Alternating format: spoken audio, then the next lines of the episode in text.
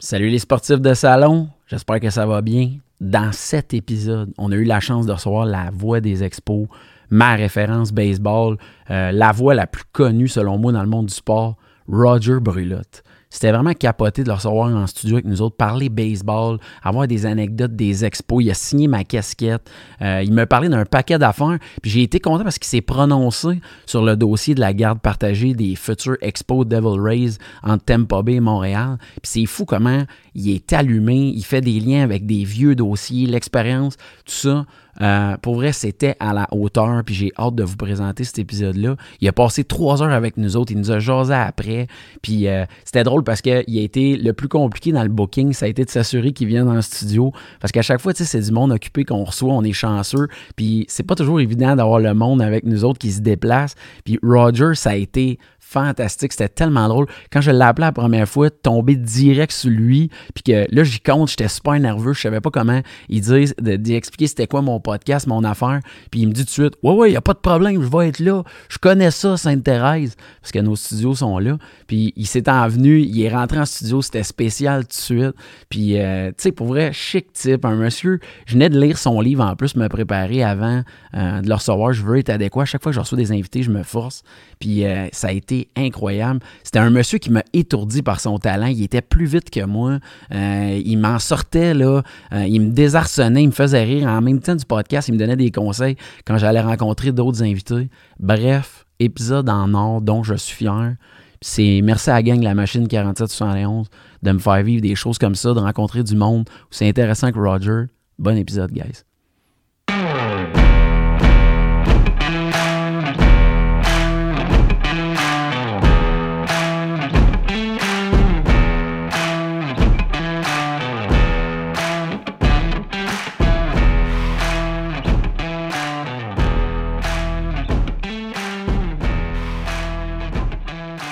Yes! Salut les sportifs de salon! Gros épisode cette semaine, la voix du sport, la, la mémoire collective des expos est avec nous autres. Monsieur Brulotte, merci. Monsieur Huard, ça me fait tellement plaisir d'être avec vous. Ah ben ouais! Je pensais pas que le plus dur, ce serait de vous donner le chemin pour vous en venir à l'entrevue. Tu sais, je pensais que c'était d'être pas intimidé, mais finalement, c'était de donner le chemin. Rappelle-toi, dans ma vie, je me suis jamais rendu quelque part sans me perdre. je me suis en allé à, je m'en allais à Florence. OK? OK? On est en Italie. Ben, vu que c'est Florence, on est en Italie sans aucun doute. Et là, j'étais à la station de train. Puis je dois prendre le train de Rome pour me rendre à Florence. C'est pas loin, là. J'ai Dans une gare de train. Je m'approche, je vais le proposer à la billetterie. Je dis, monsieur, le train pour Florence. Il me dit, barrière 4. M'en va là. je reviens. Je dis, monsieur, je vous ai demandé pour Florence. Là, il il dit, 4. 4. Je retourne, je reviens. J'ai Sir, I want to go to Florence, not Firenze. Il dit Firenze is Florence. Ah. Ça commence de même. C'est- et J'étais j'étais bien à l'aise. Je suis revenu, je dis, ouais, je sais que je m'en vais. Mais me perdre, oublie ça. Mais j'ai un GPS, par contre. Ah oui, ben c'est ça qu'on se demandait tantôt. Mais je on sais était pas comment m'en sûr. servir. Bon, c'est souvent ça le problème. hein. Ça me tente pas C'est parce que comme je ça. l'écoute pas. Non? Ben non. Il vous dit de tourner à gauche, vous dites, Euh, je peux y aller par la droite. J'ai un meilleur chemin. Bon, j'aime ça. Moi aussi, tantôt, je, je voulais vous laisser aller. Puis J'ai trouvé ça drôle que le- j'ai j'ai trouvé ça un peu comique quand on m'avait dit le référent, c'était le salon funéraire. Ben oui. Ça me fait tout le temps rire quand le monde. Oh, c'est à côté du salon funéraire. Je me dis, oh, tu sais, dans Mais les- je ne suis pas allé au salon funéraire. Ouais, finalement. Oh, J'étais allé ailleurs. Je suis allé manger une pizza Au au bar. lieu. Ah, Prends-tu un sans dessin? c'est-tu vrai l'anecdote que vous étiez vous-même allé chercher Philippe Allou à l'aéroport, Oh. puis que vous étiez à une demi-heure de l'amener à son endroit, puis Philippe, jamais mis un pied au Québec euh, directement, mais lui-même s'est rendu compte que vous étiez perdu en voiture? C'est que c'est c'est en 73. OK. J'avais à peine 14 ans. Et là, ils sont allés me chercher. Ils ont dit, Roger, va chercher Philippe Allou à l'aéroport, mais on a un programme double qui commence à 6h30. Pas de problème. Je vais le chercher, il est 4 h Il est en bac dans ma voiture. Puis là, je pars du de l'aéroport d'Orval jusqu'au Pac Jory. Je m'en vais. Je m'en vais. 4h30, 5h15, 5h30. 18h. Le match, c'est à 18h30. Et là, Philippe, il dit Roger, ça se peut-tu que t'es perdu Non, j'ai un meilleur chemin. Ouais, Ah, j'ai compris la, la- la fameuse phrase. Mais c'était ça, il s'en est rendu compte, il est arrivé à temps au match, ça s'est bien passé. on est arrivé juste, mais heureusement, il commençait pas le match. OK. Puis il est arrivé comme frappeur suppléant. Mais, on s'était- on s'est- mais je me suis perdu. Mais je voulais éviter le trafic. Ouais, c'est Je l'ai- souvent ça. Je l'ai évité, mais je me suis ramassé dans un coin que je connaissais pas du tout. Ah. Mais pas grave, on s'est arrivé là. C'est des- Philippe Allou m'en parle encore aujourd'hui. Sérieusement? Il dit quand je suis arrivé à Montréal, c'est Roger qui est venu me chercher. Puis on se promène encore. Il n'y a pas de problème. Là. Puis comment il l'a abordé? Il a-tu dit, tu sais, il l'a dit à un moment donné. Lentement, il dit euh, Roger, il se peut-tu qu'on est perdu dans le chemin Je dis Philippe, très bon point. Pour les partis aller. Pour vrai, euh, j'ai lu Bonsoir. Et euh, je tiens à dire que ouvertement, euh, puis ma conjointe en est témoin de toutes les onomatopées de oh, de hein, puis de Quoi, tu dis ah. ça? Des quoi? des bruits de Ah, ok. réaction, de lecture. Veux-tu me sortir des mots que je comprenne? là? Gars, j'avais pas, je viens des loisirs Saint-Eusepe, j'arrive pas, j'arrive pas de la Bibliothèque nationale, voilà. Là.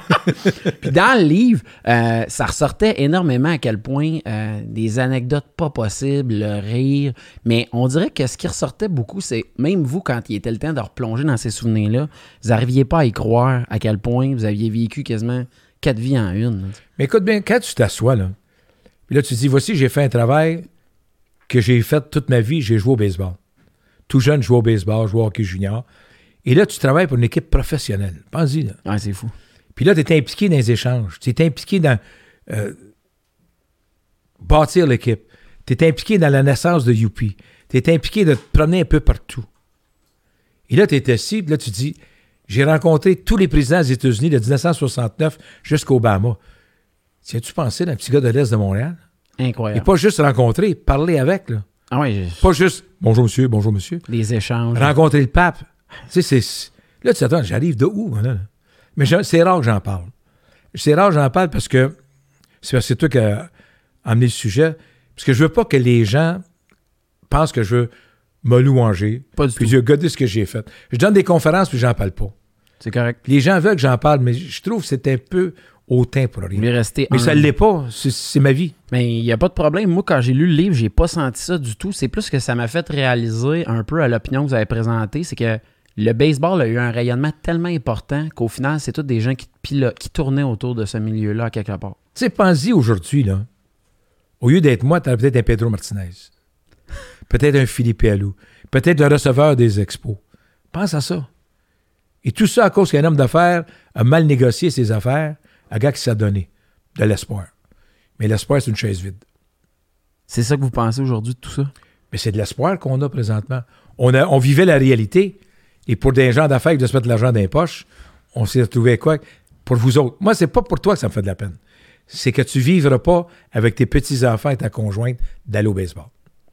Il n'y a rien de plus beau qu'un match de baseball de voir le grand-père avec ses petits-enfants. Et moi, le, mo- le plus beau moment, c'est le père avec sa fille. Et pourquoi je dis ça? C'est le seul moment que sa fille peut contester son père, peut parler de quelque chose que son père doit écouter. C'est rare, ça. C'est rare. La relation père et fille, que la fille dit Hey, pas là, il va voler le deuxième. Puis le père, il peut pas dire, il va te coucher. Comprends-tu? C'est ça On qu'elle est au baseball. La fille peut s'ex- s'exprimer. Et le père peut dire, hey, moi, j'aime Gary Carter. Non, non, moi, j'aime mieux un autre joueur. J'aime Pedro Martinez. Non, moi, j'aime mieux Larry Walker, Guerrero. La fille peut s'impliquer. Baseball parti, oublie ça. C'est vraiment touchant quand euh, vous racontez ça. C'est ça que vous manquez, vous autres, là. Moi, j'ai des... Je vous souhaite juste que les expos reviennent, que tu puisses vivre le baseball, mais que tes petits-enfants, le vivre. le- ça, là, C'est vrai que quand on y pense, tu sais, quand on a vu les Cubs gagner la Série mondiale Ah. après 108 ans, À tu sais, tout Chicago. ça, puis on se disait, mon Dieu, le baseball, tu sais, ça me... quand on nomme ce genre de date-là, c'est comme si on fait, aïe, aïe, il y en a de l'histoire. c'est loin, là. C'est fou. Puis il faut hein. pas que tu oublies, le baseball a commencé des- dans les années 20 à Montréal. Exact. c'est Babe Ruth est venu jouer à Montréal dans une tournée. Il faisait une tournée avec d'étoiles. Il est venu jouer dans l'Est de Montréal, au Parc Gibard. Et ensuite de ça, il est allé jouer dans, euh, dans le- pas loin de Westmount. Incroyable. Babe Ruth. Hey, ça, c'est Ça, c'est impensable. comme Wayne Gretzky qui vient jouer au hockey dans un petit village de rien. C'est pas croyable. hein. Ah non, Incroyable. c'est- Moi, je trouve que le baseball, c'est un des sports que, historiquement, tu sais, vous avez nommé dans votre livre les livres, les, les films de baseball. Ah, il y en a des mais, bons. Mais c'est tellement romantique, tu sais, le- de parler de ça, On n'a pas les ça au histoires. hockey. C'est vrai. On n'a pas d'histoire d'amour au hockey. Exactement. les histoires au hockey tournent autour, puis c'est toujours un autre monde qui tourne autour. Tandis que le baseball, tu vis comment est-ce que le gars vit d'un minable. Le fait que tu joues à tous les jours, à tous les jours, tu as une histoire. Tu sais, un des plus beaux films, c'est Bull Durham. Il y a le plus beau film de baseball, les gens disent, c'est quoi le plus beau film? Bull Durham. Pourquoi?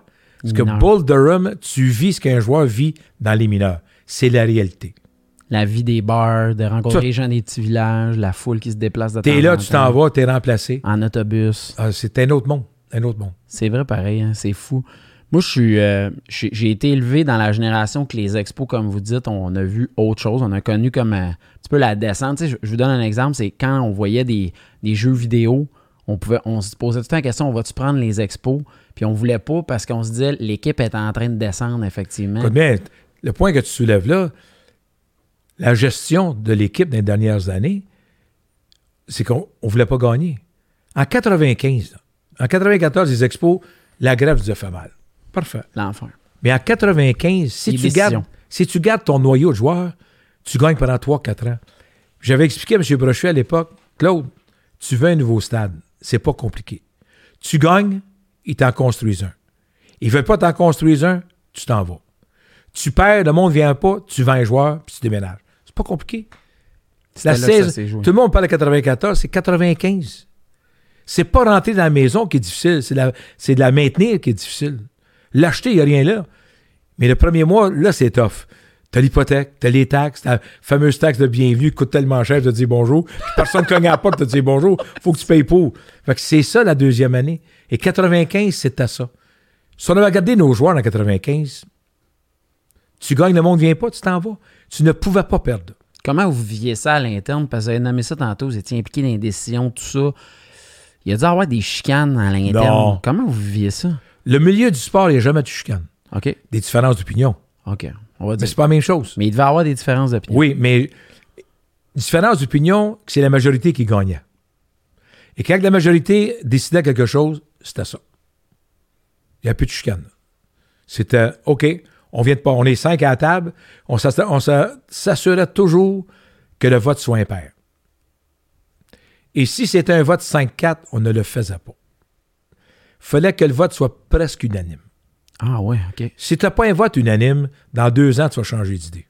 OK. Tu sais, dans une vie de couple, c'est pas compliqué. Hein? Si madame, la première année, hésite, t'es mieux de te dépêcher parce que t'es mort. t'es mort. T'as bien beau de faire à quoi ce que tu veux. Je sens que vous l'avez dit souvent, celle-là. Ah, je l'ai vécu. tu sais, c'est- c'est c'est comme ça. Moi, ça, ça me touche parce que, tu sais, au final, je me rends compte qu'on aurait eu l'occasion d'avoir une équipe. On aurait du incroyable. chemin à la perdre. Exact. Chemin à la perdre. C'est fou comment, en plus, tu sais, quand je, je reviens au livre, quand je le lisais, il y a, il y a beaucoup de moments émotion, de l'amitié, tout ça. Mais j'ai senti que le moment qui semblait être le plus délicat, c'est quand vous êtes allé voir le premier ministre pour y en parler, de dire pourquoi tu sais, les expos sont partis, pourquoi il n'y a pas eu de financement. Vous avez dit, j'ai pris mon courage à deux mains dans le livre.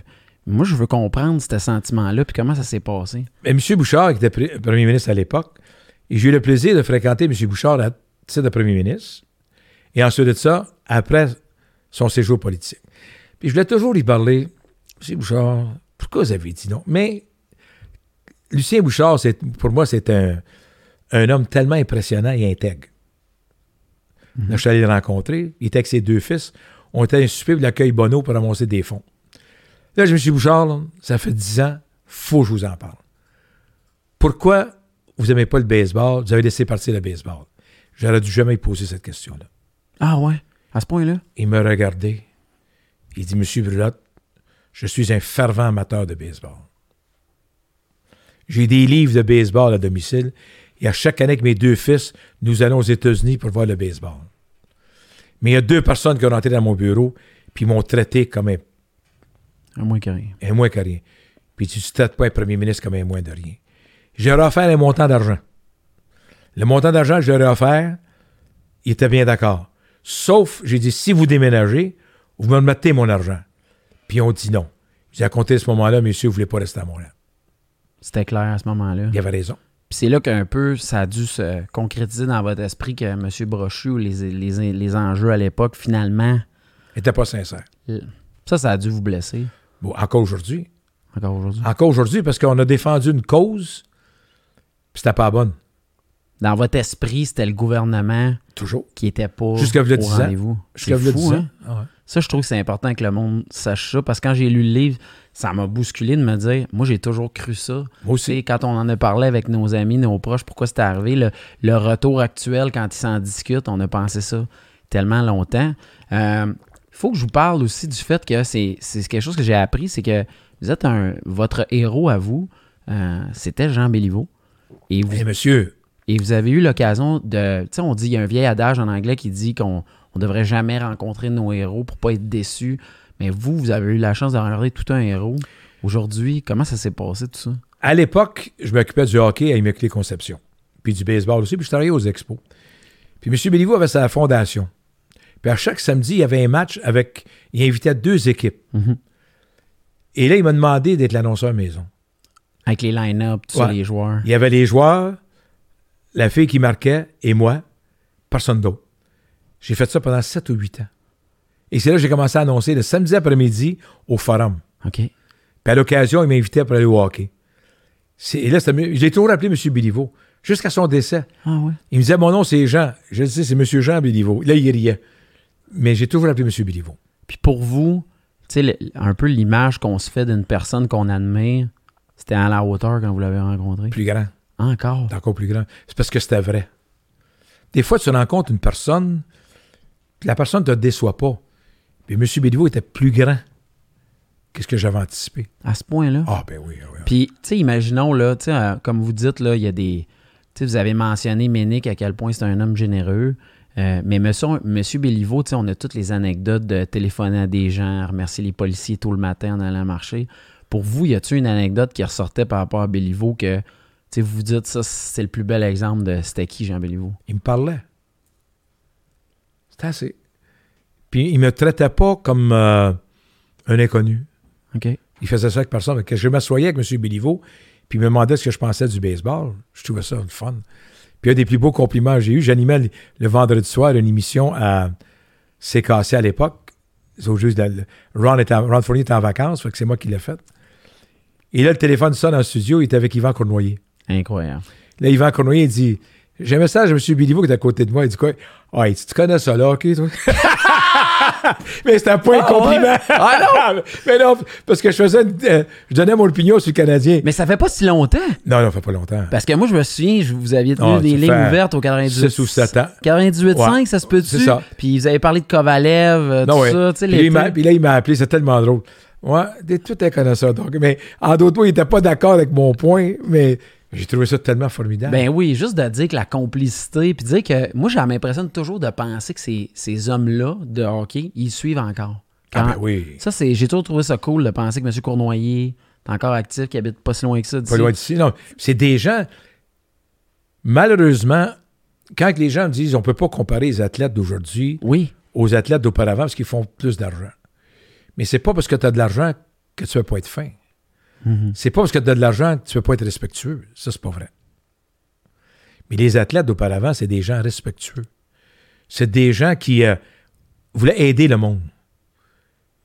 Ils venaient jouer au hockey avec nous autres, ils venaient jouer à la balle avec nous autres. ça, c'est fou. hein. L'athlète d'aujourd'hui ne fait plus ça. Tu sais, là, si tu rencontrais ces gens-là, tu te ramassais ici à Blainville, là, puis Yvan Cournoyer dans sa patinoire avec son fils. Tu sais, c'est- C'est, c'est, c'est fou penser. à c'est ça. Yvan Cournoyer, là, c'est pas. euh, Tu sais, Chelios mettait ses patins, il allait jouer avec des petits gars dans le coin. Lui aussi. Ah ouais, tu sais, c'est- Crosby qui vient ici à Montréal, il s'en va à, à Tremblant, patine avec les jeunes. C'est quoi le problème? Pourquoi que nos, jeunes, nos joueurs du Canadien ne peuvent pas faire ça? Je sais pas. Vous, vous admirez ça encore là, aujourd'hui. Moi, et Gary Carter, là, on faisait le tour de- du- au Parc La Fontaine. Incroyable, ça, quand j'entends. Gary Carter, c'est le receveur des expos, toute étoile. Puis là, il disait, bon, on s'en va où à soir. Je dis, on s'en va au Parc La Fontaine. Parce que je coachais là-bas Immaculé. Puis là, Gary arrivait. Il regardait les jeunes joueurs. Puis il lançait avec eux autres. C'est Gary Carter. Il devait y avoir du monde, ça n'avait pas de sens. Le monde ne devait pas comprendre ce qui se Il passait. figeait.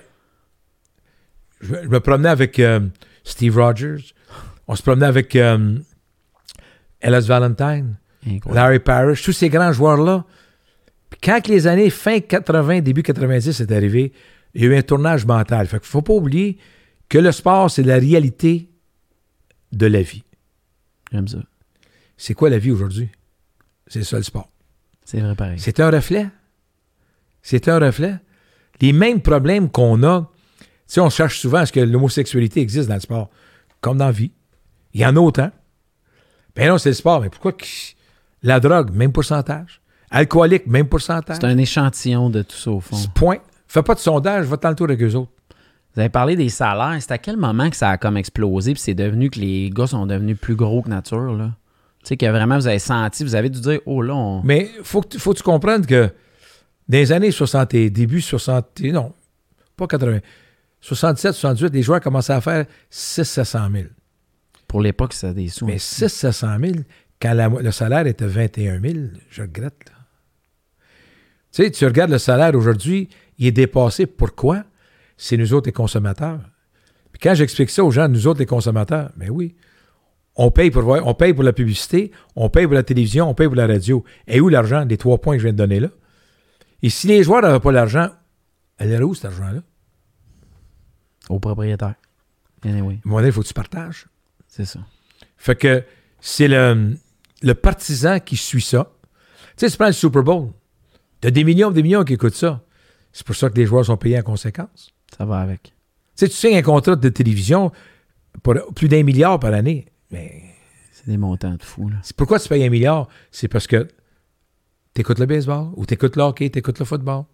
C'est pas compliqué. Vous, de votre point de vue, est-ce que la manière que l'argent est géré avec la taxe punitive puis les- la, la moyenne des salaires, c'est quelque chose que vous aimez ou il y a déjà eu des discussions de plafond salarial? Moi, vous ce que avez je ne voulu suis ça? pas d'accord, moi, j'étais impliqué dans ça- ces discussions-là de l'extérieur. Je le sais.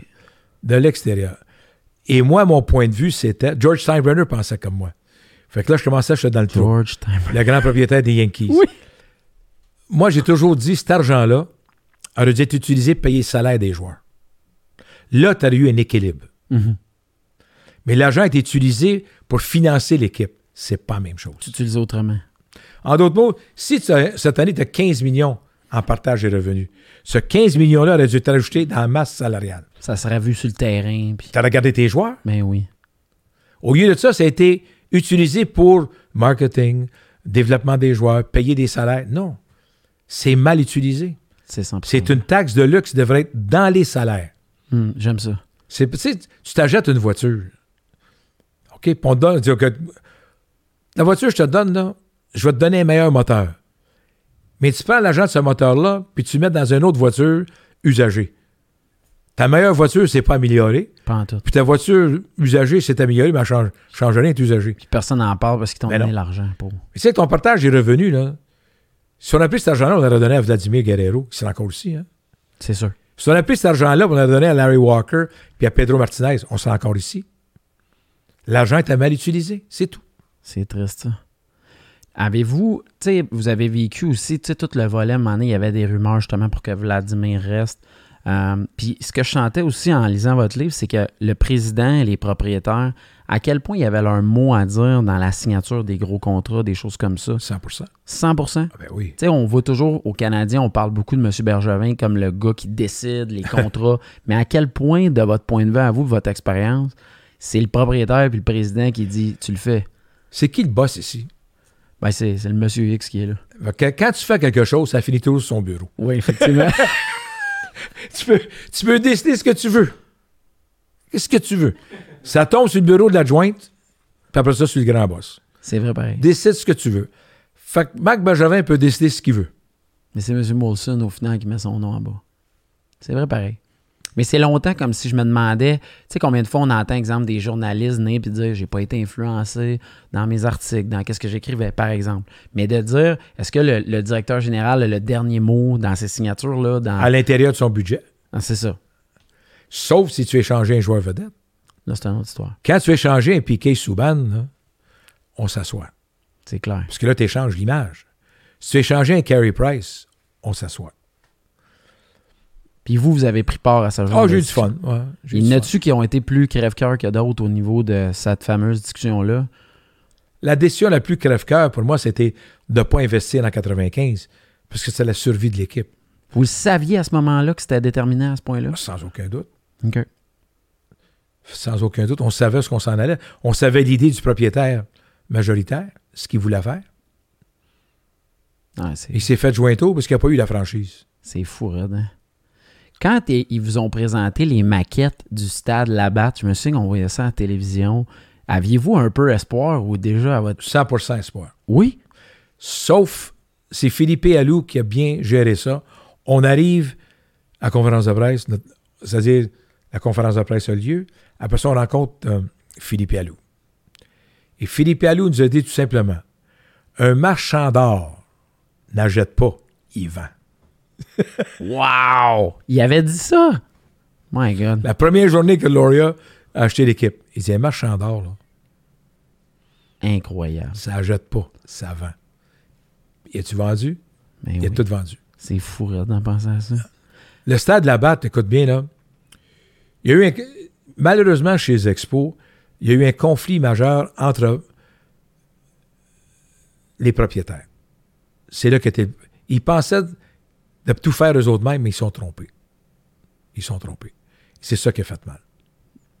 Je comprends. Ça a fait bien mal. S'ils avaient géré ça comme faut, on serait encore là. Mais il y a eu un conflit majeur à l'intérieur. Comment gérer? Puis c'est ça qu'ils ont tué. Moi, ça, ça, ça me dérange vraiment, surtout que là, on parle d'histoire de garde partagée, de- d'équipe. Puis croyez-vous vraiment à ça? Combien de fois t'as arrêté au baseball au mois d'avril? Ah, pff, 7-8 facile. Ah, t'es chanceux, toi. Moi, je peux te dire qu'à 10, j'aurais pas été souvent. Ouais, je comprends ce que vous voulez dire. Puis dans le puits, encore moins souvent. ouais, c'est sûr. Puis un match un mardi après-midi, encore moins souvent. Parce que vous n'avez pas vécu cette époque-là. Fait juste regarder, là. Regarde ton horaire du mois d'avril et combien de fois que tu as arrêté au baseball. Hier soir, Canadien-Toronto, Yankees-Montréal. Qu'est-ce que tu as fait hier soir? Hier soir, je serais à Wild Canadien. Ah, bon. Je sais pas. Ça n'a pas changé, hein? Bon, peut-être 4-5 fois, mettons. Le match d'ouverture, C'est ça. un petit samedi après-midi, puis peut-être deux autres fois. Fait que Mm-hmm. Ouais. la garde partagée. c'est- Formidable. Il va juste faire beau. Ah, c'est vrai. La garde partagée, t'arrives le 15 juin, il fait beau. On serait content. C'est un happening. T'as juste 40... Tu tu vas avoir euh, 80, 40 fois y aller au lieu de 81 fois. Ça, ça n'a pas de sens. ouais, c'est Tout vrai. change. Les gens disent, qu'est-ce qui va arriver avec les séries arrivent? On y arrivera en temps et lieu. Puis on s'appelle comment? Moi, j'ai les expos. Puis eux autres s'appellent les Rays de Tampa Bay. Change quoi? Fait que euh, ils portent deux couleurs, deux noms euh, dépendants. Pèse-en pas à personne. là. Je vous Ok. écoute. On dit pas ça à personne. T'as le Canadien de Montréal, t'as le Rocket de Laval. Ça se ressemble pareil. Non, j'ai pas ça. Pas de différence. Puis c'est vendeur, ça fait deux chandails. Ouais. Ça fait deux casquettes. Ça, c'est Faites bon. deux blousons, c'est vendeur. S'ils vont en série, il faut bien que je mette euh, l'autre. Là, on va arriver avec une casquette divisée en deux. Je l'ai cherché, ce magasin. Il y avait Ah, pas il ça. n'avait pas ça, Moi, le j'avais téléphone. pensé les Southbirds. Les Southbird. Ouais. L'équipe qui passe de la Floride, on va venir à Montréal. Les Southbird. Je dis ça comme ça parce que Je suis moi, content que t'es pas dans la mise à marché. ben, T'es au Québec, Southbird, exagère ben pas. j'haïs pas Ah. ça. Moi, je trouvais que les gens de la Floride qui pourraient aller voir des games là-bas, ils reviendraient nous voir. Southbird. On a-tu un problème avec la langue au Québec? Mais, hein. Mais j'ai- Surtout ta génération, on n'en parlera pas, mais Southbird. j'ai adoré votre Je suis sûr et anecdote. certain qu'à Miami, ils appelleraient ça les oiseaux du Nord. en français, Ouais. je suis sûr et certain. Mais vous, vous auriez. Défends ta langue, bout de saint Les Southbird. Défends ta langue. C'est vrai. Défends ta langue. Tout à l'heure, là, c- c'est de valeur de dire ça. Tout à l'heure, là, t'en feras plus des entrevues de même si tu continues de même. Bon, je vais m'améliorer. Tu vas en faire en anglais. Ça se peut. Pas ça se peut. Si tu continues de même, c'est de valeur.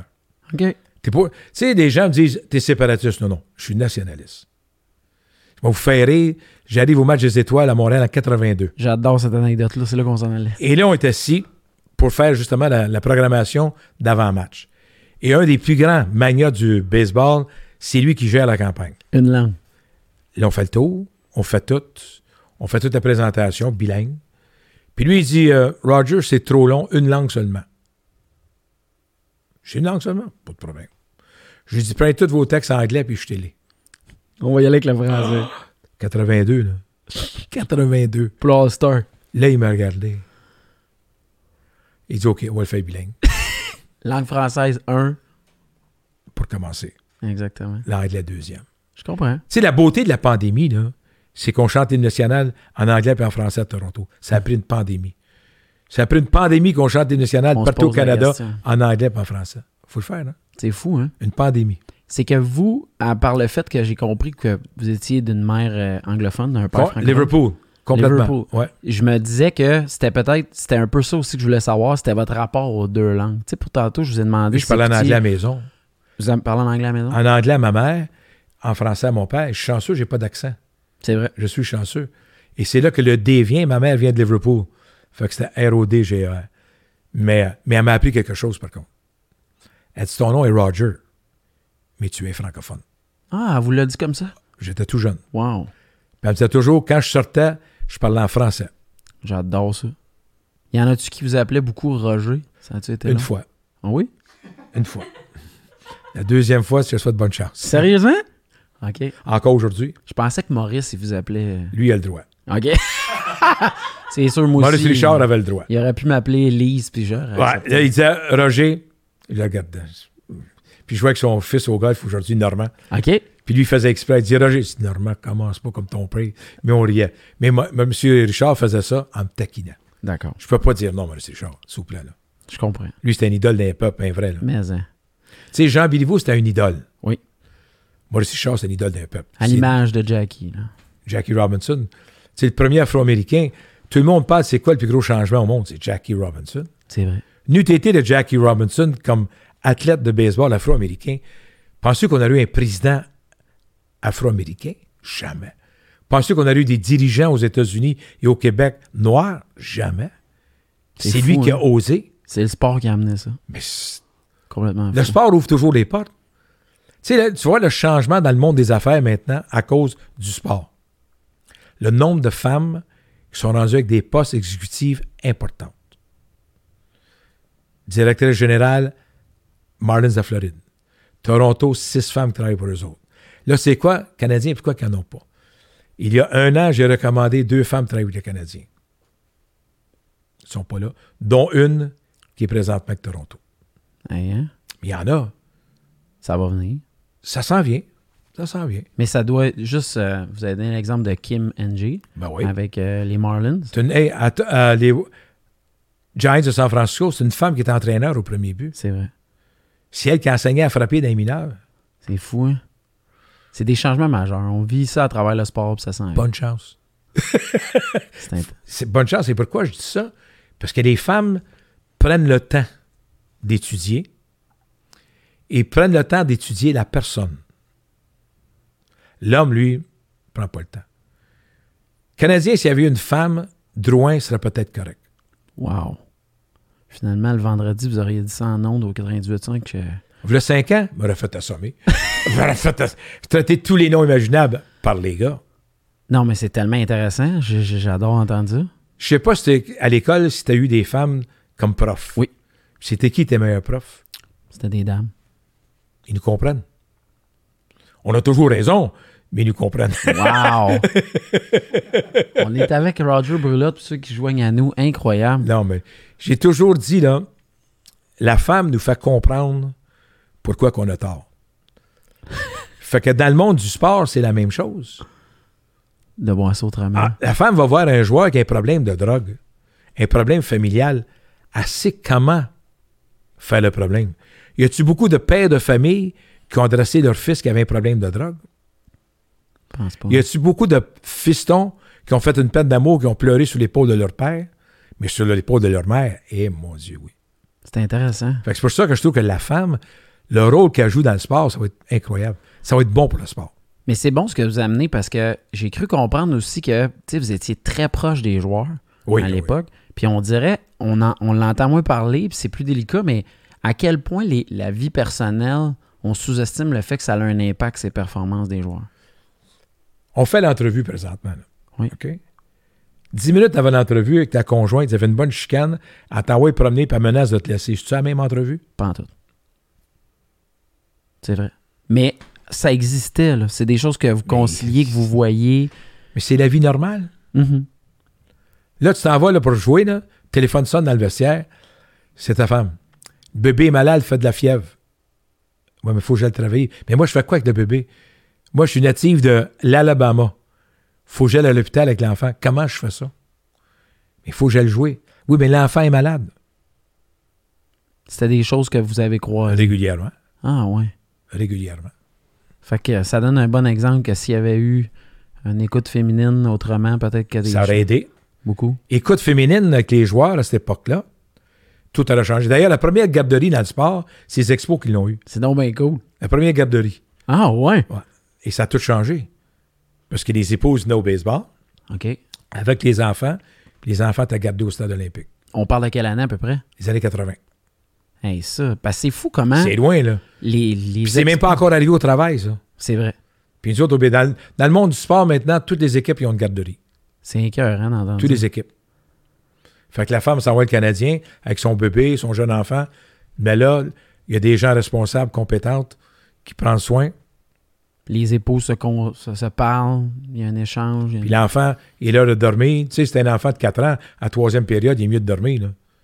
Tu sais, je sais pas, là, mais il est rendu 10 heures le soir, là. C'est vrai. Fait que t'as quelqu'un qui s'en occupe et ça fait juste du bien pour le côté familial.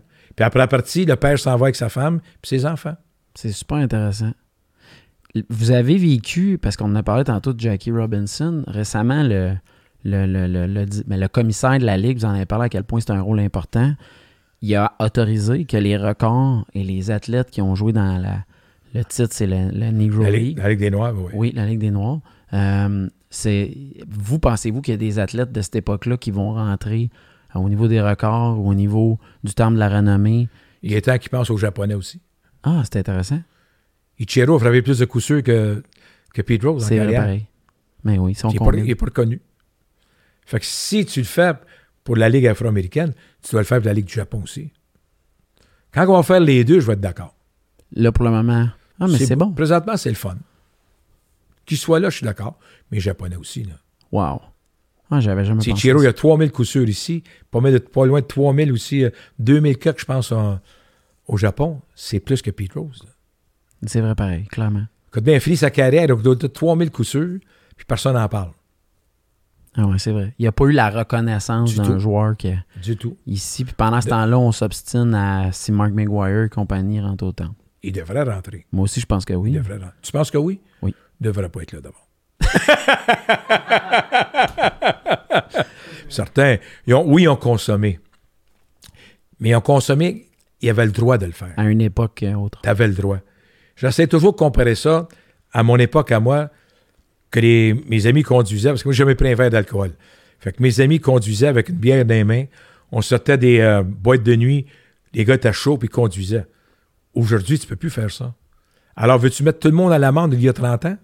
À revenir en arrière, ouais. Pénaliser tout ce monde-là. T'avais le droit. Une fois que tu as dit t'appuies le doigt de le faire, là, c'est pas la même chose. Intéressant. Là, ça peut être une histoire. Vous m'avez- vous avez aussi dit qu'il y avait beaucoup de monde qui avait. Vous dites que vous buvez pas un verre d'alcool, mais il y a beaucoup de monde que dans leur esprit, ils ont déjà pris une bière avec vous autres. Oh, ben ça, souvent. Rappelle-toi, là, quand tu vas rencontrer quelqu'un qui dit J'ai pris une bière avec Roger, tu vas dire Comment ça Oublie jamais ça. j'adore. J'ai pris une bière avec Roger. Pas avec Roger Brulotte. Ouais, ah, c'est le fun. Parce que quelqu'un qui m'appelle Roger, si je vais y parler une deuxième fois, il m'a dit C'est Roger. J'aime ça. Si je veux pas y parler, je l'ignore. poliment. C'est poliment, correct. J'adore ça. Poliment. Il- J'espère que tu vas aimer ta, ta- ta seule- ta seule rencontre avec moi. Ben là. moi, j'ai toujours Si dit. tu me croises à vieux Terrebonne, que madame me dise bonjour, mais toi, continue. tout. Monsieur Si- Brulat. Si ça te fait rien, là. si je te connais, ah, regarde ce qui est là. Comment. euh, parce qu'on a parlé. Moi, euh, je viens de la génération pour qui Youpi était un personnage incontournable. Et euh, j'étais vraiment surpris d'apprendre que vous, vous aviez mentionné que vous avez passé deux mois avec l'individu qui l'a incarné, personnifié pour la première fois, à faire des pratiques, des gestes, euh, des choses pour qu'il soit prêt parce qu'il y avait une notion de risque. là. Vous vouliez être sûr de ne pas rater votre coup. C'est parce que, avec Roger Deslandry, on s'est assis. Lui, il avait parti de la mascotte. J'étais directeur des voyages, Suki. Et la mascotte Suki faisait peur aux enfants. Il faisait littéralement peur aux enfants. Fait que là, je, je me suis joint lui au marketing pendant l'hiver. Il dit Ça nous prend une mascotte. On a rencontré des gens d'Harrison Erickson qui, eux, ont fait des Muppets. Hey, c'est Big incroyable. Bird, tout ça, que ça marche encore. Euh, là, on s'était assis avec eux autres. Eux autres sont arrivés avec, imagine de donc, un mangeur de bibites de, mo- de. Un faux fruits. millier. Eh, eh, mauve. mauve. Ça aurait poigné, puis c'est vrai à Montréal. hein. Fait que là, on s'est assis et on a conçu un personnage ensemble. Ça prend un personnage grand qu'on puisse voir de n'importe où. OK. Puis un personnage qu'on aimait. Il n'y a rien d'aimer plus qu'un toutou. hein. Et un personnage qui ne parle pas. Et pourquoi qui ne parle pas? On a rencontré les gens de Walt Disney. Puis Mickey Mouse et tous les personnages de Walt Disney, il n'y a personne qui parle. C'est vrai. Et pourquoi? Puis il a raison. là. Youpi, c'est en 1979. On est rendu en 2021. S'il avait parlé dans ce temps-là, sa voix aurait changé quelques fois, j'espère. Yes, à quoi? Puis si on avait su qui était le personnage, j'espère que le personnage aurait changé. Sinon, il est en forme. Qui puis est c'est vrai. magané. Fait que c'était tout ça. Tout est en ligne de compte. Et tu t'en vas à Philadelphie. Fini. Phi- Philadelphie, c'est un- une mascotte arrogante, intimidante, puis insultante envers le monde. À Montréal, ça n'a jamais pogné, ça. On n'est pas un monde de même. Alors, il fallait regarder, c'est, c'est quoi au Québec? On aime s'amuser. Fait que ça prenait une mascotte qui pouvait s'amuser. C'est comme ça que Youpi est arrivé. C'est incroyable, cette histoire-là. À quel point? C'est parce que vous avez mentionné que vous aviez trouvé l'homme pour le personnifier. Peut-être une femme. Oh, peut-être. Je- C'est vrai que ça, j'allais vous le dire, il y a une touche de mystère dans ça. Eh oui. Et comment... J'ai tellement hâte de voir qui ce qui est en dessous de Youpi, tu peux pas savoir comment. Ah ouais? Un jour, on va le savoir. C'est- J'adore entendre ça. Est-ce qu'il y a beaucoup... de- Est-ce qu'on peut demander au moins s'il y a beaucoup de personnes qui l'ont fait? Ou... Aucune idée. Vous savez pas, hein? Ça va jamais. C'est combien de personnes a fait le Père Noël chez vous? C'est excellent. Tu peux pas le savoir. La magie. Il n'y a rien de pire que mon oncle sous qui enlevait sa barbe. hein. Ben Il oui. n'y a rien de pire que ça. C'est là Les qu'on enfants apprend. pleuraient. C'est c'est non. Compte pas. C'est pas la personne à l'intérieur qui compte. C'est c'est Père Noël qui compte, c'est Youpi qui compte. Le personnage change quoi? À un moment donné, le pers- le pers- un des personnages, là, je me souviens pas de la fille ou le gars qui le faisait, là, mais ils sont venus me voir pour une augmentation de salaire. Parce que la personne me dit Roger, je suis la personne la plus populaire ici, puis je ne suis pas payé en conséquence. J'ai dit C'est un bon point. Puis au stade olympique, on avait une bavaroise. La musique allemande, après, elle est partie, ça dansait jusqu'à 2 heures le matin. Fait que là, je lui ai dit au personnage, fais-moi une faveur. Pars à courir et plonge, comme tu fais sur l'abri des joies. Ben, il dit Roger, ça n'a pas de bon sens. T'es pas si connu que ça, Jean-Maurice. Oh! Mais j'adore ça. Puis le deux mois, c'est vraiment deux mois de... On a travaillé fort. Fallait que qu'il y ait une complicité entre nous deux. C'est parce que moi, j'étais sur la galerie de la presse avec Fernand Lapierre, l'organisme qui a joué un rôle important, puisque lui déterminait la musique dépendant quand est-ce qu'un jeu arrivait. C'était important. Il fallait que ça soit spontané. Et là, ben, on discutait comment est-ce qu'on voyait ça. Et dans n'importe quelle discussion, ça arrêtait à ma table. OK. Fait que ça allait bien. Ah oui. C'est- c'est- Ce personnage peut penser ce qu'il voulait, mais ça arrêtait à mon bureau. Et de là, on partait. Puis c'est là qu'on a eu tellement de fun. Je disais, il faut que les enfants t'aiment, puis il faut que tu fasses rire les adultes. Mais une des meilleures, des meilleures anecdotes que j'ai eues là, sur Youpi, là, on était au stade olympique. Puis là, il- je rencontre un partisan. Et il dit, je sais c'est qui ce qui fait Youpi. J'arrête donc. Je dis, moi, je ne sais pas, peux-tu me le dire? Non, il dit Roger, tu sais. Mais non, je voudrais savoir c'est qui. Au moins que je puisse savoir. Il me nomme le nom. Même pas proche. Même pas proche. Alors, je dis, comment ça se fait, que tu sais ça? Mais il dit, il me demande congé comme après-midi. Puis là, je suis assis dans les estrades, puis il envoie- j'ai envoyé la main, puis il m'envoie la main. J'ai dit à moi-même, je voudrais pas travailler comme faire un sans dessin comme ça. Youpi envoie la main à tout le monde. Fait que quelqu'un envoie la main, il dit, il m'envoie la main, il dit, c'est moi le boss. Et que je riais. Mais c'est ça. C'est des- C'était le bon temps. Ça, c'était un bel accomplissement. Mais je- chaque temps a son bon temps. Mhm. C'est plate à dire, parce que toi, dans 20 ans, tu vas dire à la génération de 20 ans, c'était bien meilleur dans mon temps. C'est fort C'est possible. sûr. Non, pas fort possible, c'est sûr. C'est sûr? Mais t'as fait du sport? Oui, monsieur. C'était bien meilleur quand tu jouais. hein. Oui, c'est sûr. C'est ça, je Ah, dirais. je comprends. Je comprends. Vous avez vécu la fameuse rencontre entre M. Roger Deslandry avec le commissaire de la Ligue et le marketing. Et euh, vous avez mentionné que c'est la première fois qu'il était évoqué la possibilité que les deux ligues s'affrontent, qu'il y ait des- plus de matchs interligues. C'était vraiment la première fois que ça avait été Mais, on a- mentionné. mais c'était bien mal reçu. On s'est fait dire qu'on était des amateurs de hockey, puis de rester chez nous. Hmm. Fait que, euh, on l'a regardé. Puis cette année-là, on a choisi l'équipe de marketing du baseball. Ça, c'est bon. On est allé voir le baseball. Baseball, le commissaire. Hey, voulez-vous qu'on reste chez nous? On t'a choisi l'équipe de l'année. Mais on l'a fait trop brusquement. On aurait dû y aller par étapes, mais par étapes, ça ne nous tentait pas. On leur a donné ça en plein visage. Suite. Mais visiblement, parler avec le commissaire, ça avait l'air des moments quand même pas toujours évidents.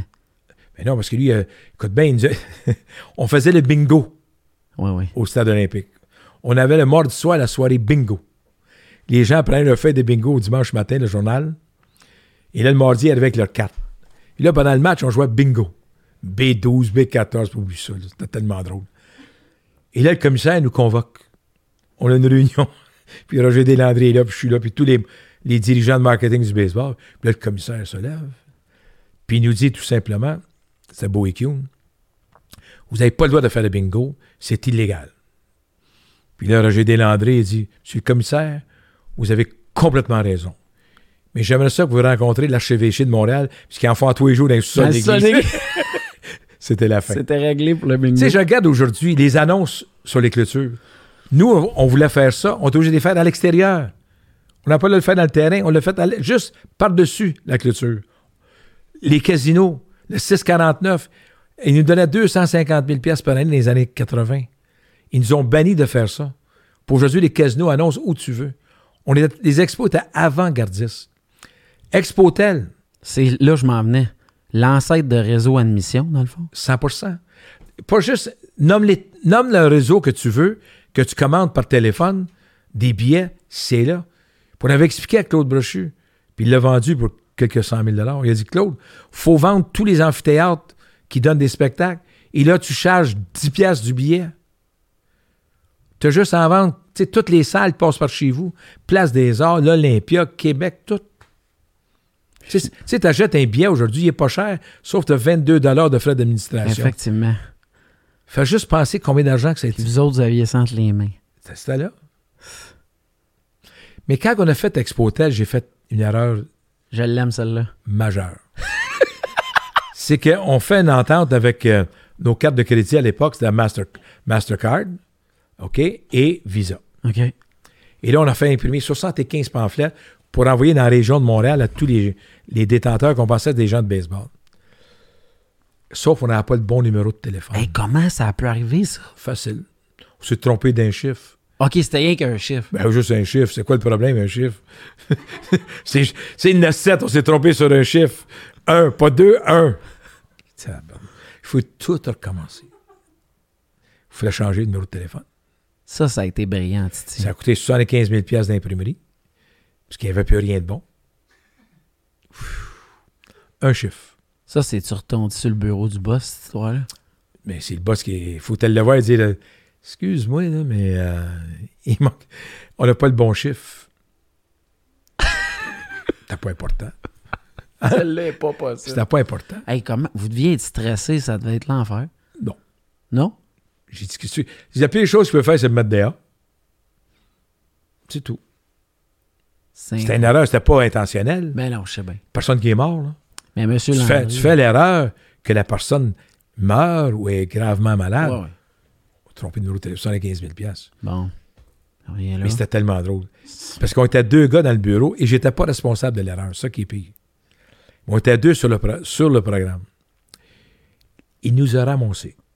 Mais c'est-à-dire, il m'a ramassé. Il m'en a donné. Puis je disais toujours, oui, boss. Ben, c'est ça. Oui, boss.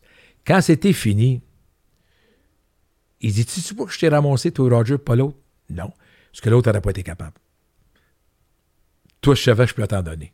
Alors, il fallait que je me défoule sur toi. C'était clair. Ah, J'ai dit T'as bien réussi, boss. Mais on a changé de numéro.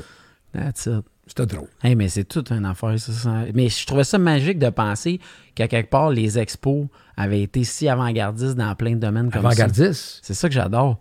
les uniformes de baseball, Trois couleurs. la casquette que tu portes. C'est la casquette la plus populaire dans le baseball maintenant.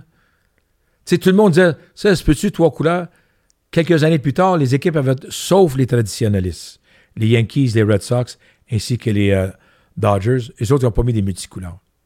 Mais maintenant, ils ont des, cou- des casquettes de différentes couleurs. Effectivement. C'est fou comment ça, ça s'est développé. Ben oui, les, les uniformes bleus sont, euh, sont revenus en mode, le bleu poudre, là, qu'on voit les Blue Jays porter. Si je vous demandais, euh, imaginons là, que le- l'expression un chem, là, c'est comme un sommet d'une image mentale. C'est comme de dire, si je vous demande de penser à un bûcheron, vous allez l'imaginer avec euh, une chemise à carreaux rouge et noir. Mais si je vous demandais dans l'image collective, si on, on pensait à un joueur des expos, c'est lequel que vous voudriez qu'on se souvienne? Ça dépend de l'âge. Que je te parle de Rusty Stop, toi, là, là, tu veux te parler de Jean-Maurice euh, Lamontagne. Effectivement. Si je parle à un gars de euh, que toi, tu as vécu Guerrero. Moi, c'est Guerrero. Je te parle de Gary Carter. Ça te dit rien. Ça te dit quelque chose, parce que c'est un héros national. Exact. Mais c'est Guerrero, le joueur que tu as vu. Mais les jeunes d'aujourd'hui, tu leur parles de Vladimir Guerrero. C'est comme quand je te parlais de Rusty Stubb. Exact. Fait que c'est toujours un- intergénération. C'est pour ça que quand quelqu'un dit c'est qui le meilleur de tous les temps, il n'a pas de meilleur de tous les temps. C'est les meilleurs de l'époque. T'as bien beau le voir comparer, mais c'est impossible. Mais pour vous, il n'avait-tu. Tu sais, c'est-tu un- c'est Gary qui était le. Chez les Expos, ben oui, Clairement. c'était le gars. C'est le gars qui représentait bien la vie familiale, le dévouement sur un terrain, le- les heures de pratique, comment réussir. Gary Carter. Clairement. Ah ben oui. Est-ce que c'est considéré encore aujourd'hui le plus talentueux que vous avez croisé dans, dans toute l'équipe? Non. Plus talentueux, c'était entre, euh, entre, euh, Ellis Valentine et Vladimir Guerrero. Vladimir, clairement. Ouais. Ah Le ouais. gars le plus talentueux, c'était Valentine, sans aucun doute, mais la drogue euh, a mis fin à sa carrière. Mais c'est le plus talentueux que j'ai vu. Ah ouais, c'est incroyable ça. Au baseball, c'est Barry Bonds. Vous êtes- Clairement. Ah, sans aucun doute. OK. Sans aucun doute. Frapper, courir des buts, défensivement, meilleur. Mais dans cinq ans, Barry Bonds, les gens ont souvenir de lui à cause de ses problèmes, mais comme joueur de balle, Dur à battre. Vous avez vécu en plus le fait qu'il y a beaucoup de joueurs des expos qui se sont retrouvés dans d'autres marchés, mais vous aviez l'amitié avec ces Ah, gars-là. ben, toujours. Le monde du sport, c'est un monde fermé. OK. Mais c'est un monde ouvert aux gens du sport. Je comprends. Entre eux, il y, a- il y a une clique, là. Comme Écoute tout le bien, monde. la rencontre que j'ai eue avec les différents présidents des États-Unis, le point fort, c'était que j'étais avec les expos. Puis aussitôt que je disais les expos, tout changeait. On avait une conversation. Avant que je mentionne que j'étais avec les expos, c'était bonjour. Point. Quand j'ai rencontré Donald Trump à son terrain de golf, à cette époque-là, il n'est pas président, j'étais avec Michel Bergeron et avec euh, René Angélil. Puis un de mes amis, André Leclerc, qui est propriétaire de Chemin D&D. OK. Là, on arrive. Trump m'a jamais parlé. Non? Et là, soudainement, René Angélil lui dit, lui, commentateur des expos, tout a changé. Au complet. C'est fou, hein? Moi, tout a changé. Ah ouais, ça me. Ça me... Ça m'a tellement fait rire parce que quand je vais en Floride, il y a un restaurant Frenchies à Hallandale OK. hein, que j'y vais souvent. Puis un gars qui arrive, puis il dit, un homme d'un certain âge, il dit, je suis un grand gars de la Floride, mais un Québécois, mais qui reste là maintenant à temps plein. Il dit, je suis un grand fan de Trump. Je dis pas un mot. Là, ça fait 20 minutes qu'on est assis, il m'a jamais adressé la parole. D'un coup, il y en a un qui dit, hey, lui, il est commentateur de baseball à TVA Sport. Il s'est mis à me parler. Puis J'étais comme Donald Trump. T'es comme ton héros, hein, c'est J'ai ça? dit, autant que tu savais que je sais rien, tu ne vas pas parler. Là, tu n'arrêtes pas de me parler. Fait que si tu veux m'excuser, moi, j'ai plus de temps de te parler. Incroyable. Mais j'ai pas dit ça à Donald Trump. Non. c'est parce que l'affaire, c'est. J'ai j'ai cru comprendre aussi que vous avez eu l'occasion, parce que j'ai écouté The Last Dance, je sais pas si vous l'avez Ben écouté. oui, ben oui. Vous avez eu la chance avec Tim Raines de rencontrer Michael Jordan. J'étais son joueur de centre au basket. Centre du banc. oui, puis c'était. puis Je me souviens encore, on était dans un restaurant à Chicago. Et je m'en vais souper là. Et lui, il soupait avec Tim Raines. Ça s'en allait recul. Il était assis, comme un enfant, jusqu'à temps qu'il se lève. Puis là, quand Reigns est arrivé, il s'est levé, il m'a présenté. Puis il était tellement gentil. C'est bien cool. quand je, l'ai- ben, à chaque fois que j'ai rencontré par la suite euh, Michael Jordan, je disais toujours, je suis un ami de Tim Raines qui faisait le baseball et non pas Roger Brulotte qui fait du baseball. Oh. Ouais, ouais. Je suis l'ami de Tim Raines. Là, la- là, le cercle fermé, il est encore plus. euh, Il est là. mais est là. vous avez, ça, c'est. Mon plus beau moment dans le baseball, Oui. je dirais, j'étais à Cooperstown. Lorsque. euh, C'est-tu Reigns qui est intronisé? Non, c'est Dawson, qui est Dawson. intronisé. OK? Et je suis là. Puis là, ils font la parade avant. par- avant puis que Cooperstown, là, c'est les années 50. Il n'y a rien de changé. Ah ouais, qu'à ce Il n'y point-là. a rien de changé. C'est le vieux village des années 50. Et là, ils ont toujours la parade que les gens partent pour se rendre au musée pour un cocktail ce soir-là, dont j'ai été invité. Et là, j'étais sur le bo- le bord de la rue. Puis lorsque les joueurs arrivaient dans leur ch- voiture, ils m'ont tous salué. Ça, pour moi, c'était ma plus grande reconnaissance dans le baseball. Incroyable. Que les membres du temple de renommée que j'ai connu m'ont salué. Ça, c'est spécial. C'est fou, hein. Pour moi. Ben Pour oui, je- clairement. Tu sais, de dire que vous, Vous avez compris ce jour-là que pour tout le monde, vous étiez une partie intégrante de l'histoire du baseball. Ouais, c'est ça. Mais c'était tellement drôle. parce qu'il y avait un Américain qui avait sa bière à côté de moi. Puis il prenait sa bière. Puis là, quand ils sont rendus une douzaine, il dit Coudon, t'es qui, toi T'es qui, toi C'était tellement drôle. Incroyable. Mais c'était ça. C'est, c'est un cercle fermé. Et pas juste pour le baseball. Les joueurs du Canadien dont je suis ami avec, c'est incroyable à cause du baseball. Les nouveaux joueurs qui arrivent chez le Canadien, quand je me présente, je mentionne tant de la renommée du baseball, puis je fais du baseball, tout change. Ils me parlent tous. C'est ça que ça vous a amené le baseball au fond. C'est une famille. Mais oui. C'est une, fa- c'est une famille incroyable. Le sport. Le sport, c'est une famille. Puis il y a différents secteurs dans cette famille-là. C'est tout. J'adore ça parce que vous, en plus, ce qui est fou, c'est que l'inverse c'est aussi fait, dans le sens que vos grandes amitiés, au final, ont été liées au sport. Tu sais, je pense à. Non, mes plus grandes amitiés, c'est mes, je- mes amis de jeunesse. C'est ça que j'allais dire. Mais je pense à M. Bergeron qui, au final. Oui, mais c'était pas à cause du sport. Mais ce que je veux dire, c'est que c'est fou que ça l'ait mené à ça pareil. M. Lacroix. Dans notre cercle d'amis, là, ben, je je sais que vous allez l'oublier, là, qui ont été impliqués dans le sport. C'est ça. Michel Bergeron a coaché les Nordiques. Pierre Lacroix est devenu directeur gérant des Nordiques ainsi que l'Avalanche. OK? Claude Mayotte est devenu un journaliste. Ron Fournier, Richard Milo, il a joué pour l'équipe canadienne, journaliste. C'est incroyable. Pierre Ladouceur qui écrivait à, Pierre, à Price, un de mes collègues. On était tous là. Tous là. Et quand je joue au golf, je rencontre des joueurs avec qui j'ai joué junior au compte. Ils viennent me voir. C'est comme des grands amis. C'est complètement fou. hein. Ah ouais.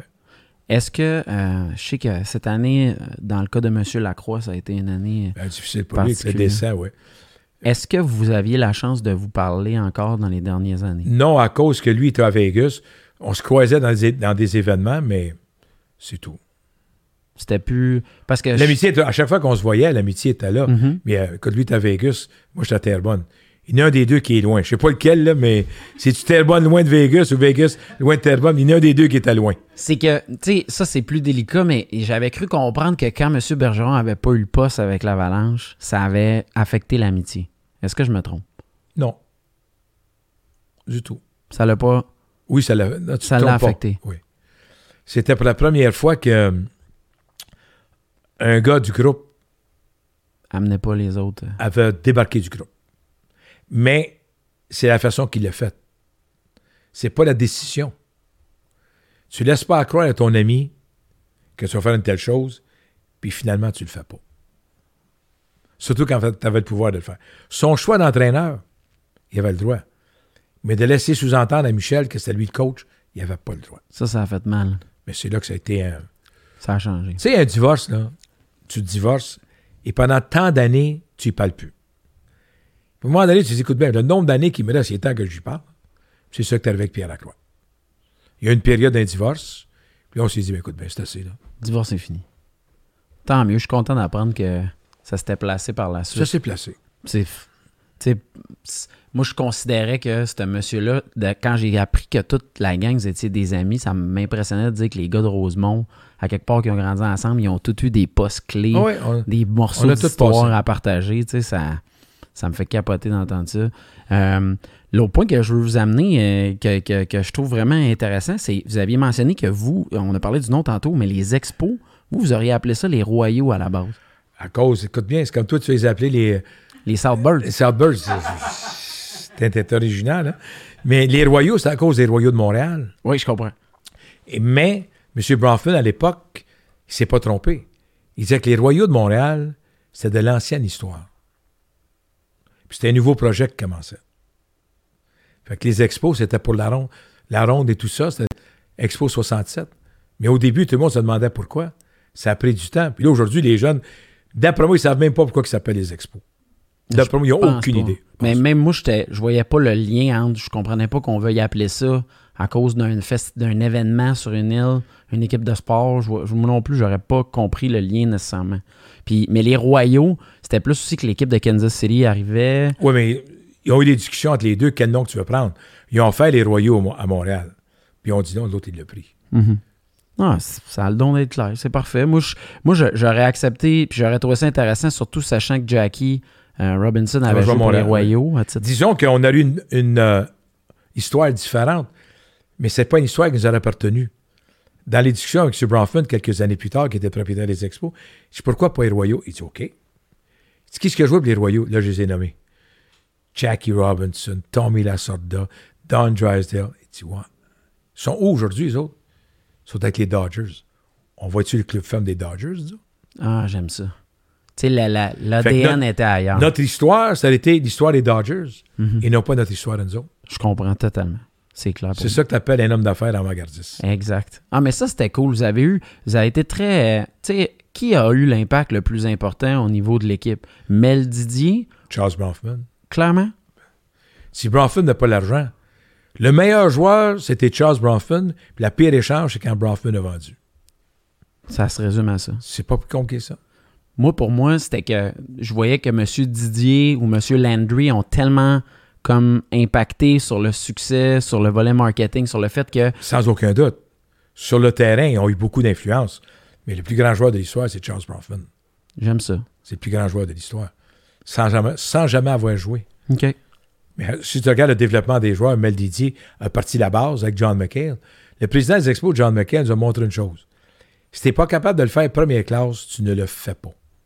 Regardez vos studios. C'est première classe, là. Ça, vous savez que ça va se retrouver sur une promotion, ça? Là, C'est pas grave, mais c'est vrai. mais c'est ça, votre studio. Il est de première classe. J'en ai fait des émissions de même. Il y avait de la classe. Et vous êtes les premiers de classe. Wow. Hey, c'est- c'est- c'est- moi, je trouve ça formidable. J'adore ça. Mais tu sais, c'est- quand je m'étais emmené ici aujourd'hui, là, T'es pas sûr. J'avais hâte que tu me dises, oublie ça, on fait ça un autre jour. hein. À côté des travaux publics. Hey, là, j'ai dit, moi, on va où? t'as- Qu'est-ce que je vais aller faire, là? Est-ce que ça vous dérange encore toute l'histoire qu'il y ait p- une disparité entre les, les deux associations? Le fait que le, le DH, le, tu sais, le, le ba- le frappeur désigné, le lanceur est au Ça bat. en vient mieux, là. On- Est-ce qu'en termes français, Merci. oui, je me suis dit ça. Est-ce que le frappeur désigné Ouais. et le fait que le lanceur, est-ce que c'est quelque chose que euh, Mais c'est ridicule de ne pas on l'avoir. devrait dans- régler ça? C'est c'est ridicule de ne pas l'avoir dans les deux ligues. C'est vraiment bizarre. ça. C'est ridicule. Et les blessures qui suivent. Et quand tu affrontes les équipes, l'intégrité n'est pas bonne parce que c'est pas la même opposition. Je suis d'accord. Quand les Blue Jays affrontent les Mets, les Blue Jays sont défavorisés. Totalement. quand ils jouent à New York, parce qu'ils n'ont pas leur frappeur de choix. Quand New York s'en va à Toronto, ils n'ont pas leur frappeur de choix. Fait que c'est pas les meilleures équipes sur le terrain. Ça ne l'est pas, tu ne gères pas de la même façon. Dans la Ligue américaine, ton lanceur partant, tu peux le garder aussi longtemps que tu veux. Dans la Ligue nationale, si tu tires de l'arrière par un point, faut que tu l'enlèves. Si tu es un coureur en, en position de marquer en septième manche. Mais c'est c'est exactement ça. Pourquoi le baseball, qui est bien que ce soit un sport de tradition, a autant de difficultés à vouloir faire ces changements-là que je peux comprendre, mais il me semble que on l'a vu dernièrement quand on a annoncé qu'il y aurait plus d'équipes en série au moment de l'a la enlevé. pandémie. On On l'a l'a levé. Je, je vais te comparer ça d'une façon que tu vas trouver ça, tu vas dire Roger, Roger. Sauf à Montréal, partout en Amérique du Nord, tu peux tourner à droite sur une lumière rouge. c'est le frappeur de joie. tu Partout en Amérique du Nord, c'est pas, c'est pas compliqué. Partout. Incroyable. Mais à Montréal, t'as pas le droit. J'essaie de comprendre encore pourquoi qu'on n'a pas le droit. Un jour, me comprendre. Surtout quand je descends la rue Hogan, parce que j'étais dans l'Est, puis il est 3 heures le matin, sa lumière est rouge, puis je suis la seule voiture qui est là pendant 15 minutes, Puis on attend la lumière. puis j'attends, juste au cas. Je sais pas qui m'a frappé, mais juste au cas. Avez-vous déjà, tu sais, on- le baseball, c'est un sport de statistiques. Vous êtes-vous déjà donné une idée à combien de matchs de baseball avez-vous pu assister dans votre vie? Non. Moi, les statistiques, c'est pour les comptables. OK. Les statistiques, c'est pour les comptables, pour les gens qui ne connaissent pas ça. OK. Moi, quand quelqu'un vient me dire, le gars, il est 3 en 10, il est bon, dis-moi pourquoi il est bon. Il frappe au bon moment. Comment est-ce qu'il s'élance? OK. Fait que là, maintenant, dans le sport, on utilise des statistiques. Rappelle-toi, Série mondiale, on a utilisé les statistiques. Tampa Bay mène par 1-0. Le, le frappeur, on l'a pas touché, on l'a enlevé. Ils ont perdu. Mais les statistiques t'ont dit d'utiliser toujours le même releveur. Ce même releveur-là, lancé dans trois matchs d'affilée qui a subi la défaite. Ben, moi, je cherche le gars après la rencontre. Dis-moi, c'est qui le gars qui dirige les statistiques? C'est à lui que je veux parler. Moi, j'avais des, souvent des discussions que chez les expos, on en avait. Puis euh, c- j'avais des arguments. Tu sais, les gars, ils disent écoute, ben, un coup de circuit, là, c'est pas grave que tu frappes pour 212 de moyenne. OK. Ça fait quoi?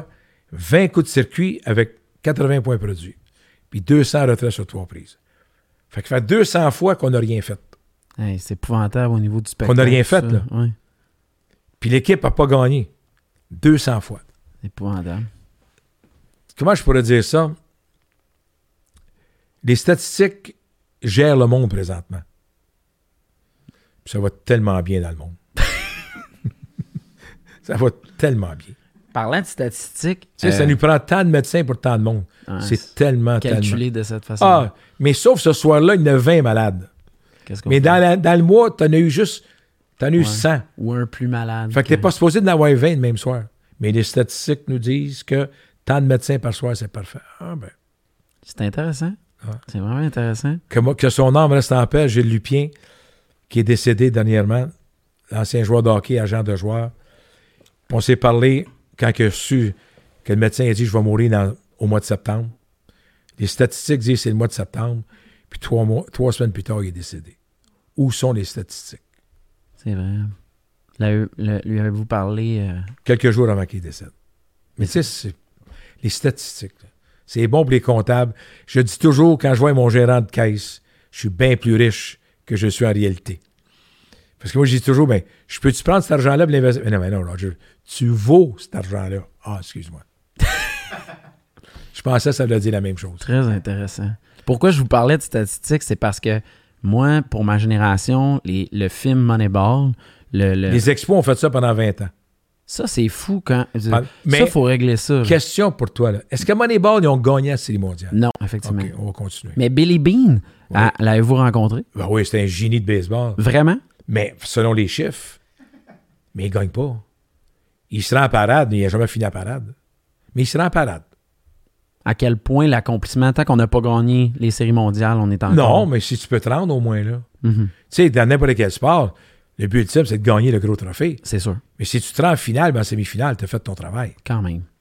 Tu sais, l'année Tu sais, passée, Billy Beam, ça va bien son affaire, là, mais ça dure un an, puis à chaque année, il change de joueur. Puis vous, ce que vous dites, c'est que les expos, lui, il n'a rien tant réinventé à travers ça. On fait Vous- ça dans les années 80-90.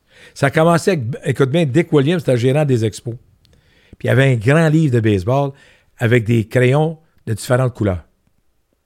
Puis lorsqu'un joueur frappait une balle au champ droit, la couleur, c'était une balle en flèche ou un ballon. Là, tu prenais ça, tu le mettais là. Chaque frappeur. Fait que chaque, quand le gars s'en est au bâton, tu sortais le livre, puis tu savais à quelle place qu'il frappait, puis tu te tassais. C'était ça. 1970. Fait que vous, quand vous avez vu Moneyball, vous êtes-vous dit, wow, on se calme la révolution. Ça fait un beau film. Brad Pitt était bon quand même. Sur- Surtout pour les femmes. Ah, Surtout pour les faut femmes. jamais oublier les femmes. Tes autres- Écoute-moi bien.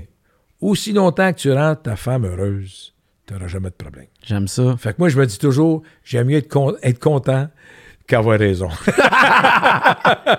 C'est bien plus facile. Tu peux Incroyable. pas te chicaner dans ce temps-là. Vous, a- vous avez côtoyé M. Doucet et... Ah ben oui, Jacques. Jacques, quand je jouais au hockey junior, Michel et moi, tout ça, il faisait la couverture pour la presse dans le temps. Ah, ouais. Puis ensuite de ça, il a commencé à travailler aux expos comme commentateur. J'ai travaillé avec lui. Et tout le monde qui a travaillé avec lui, on peut juste dire une chose. Ils sont professionnalistes, puis on est choyés. On est choyés. C'est fantastique. Moi, je trouve que c'est fou comment c'est. Vous êtes des hommes que j'ai découverts par la voix avant de vous voir. M. Doucet est Mais un le masque, bon exemple. mon masque, je Ben, me promène avec mon masque, je dis pas un mot. Quand j'ai « Ah, c'est Roger! » Je peux pas faire un vol. tellement Lève tes vrai. mains, on dit « Ah, c'est brûlant, donnez du masque. Parce qu'en plus, euh, moi, j'ai- je viens de la génération que Denis Casavant a joué un » gros C'est ça, rôle. j'espère. Puis est-ce que. il Mais y a- j'étais toujours avec lui, pauvre toi. Ben, c'est- mais moi, je t'a- je suis obligé de dire que j'étais pas toujours fin avec Denis dans ma tête. Des fois, il disait des choses. Puis moi, quand j'étais plus jeune, je faisais pas la différence entre le- l'animateur et l'analyste. Fait qu'on dirait que je, je me disais, c'est vous qui avez toujours raison, mais. Qui ça? Ben, vous. Mais je pensais que c'était c'était Ou vous je t'ai dit, l'analyste. ou je t'ai dit que ça arrêtait à mon bureau.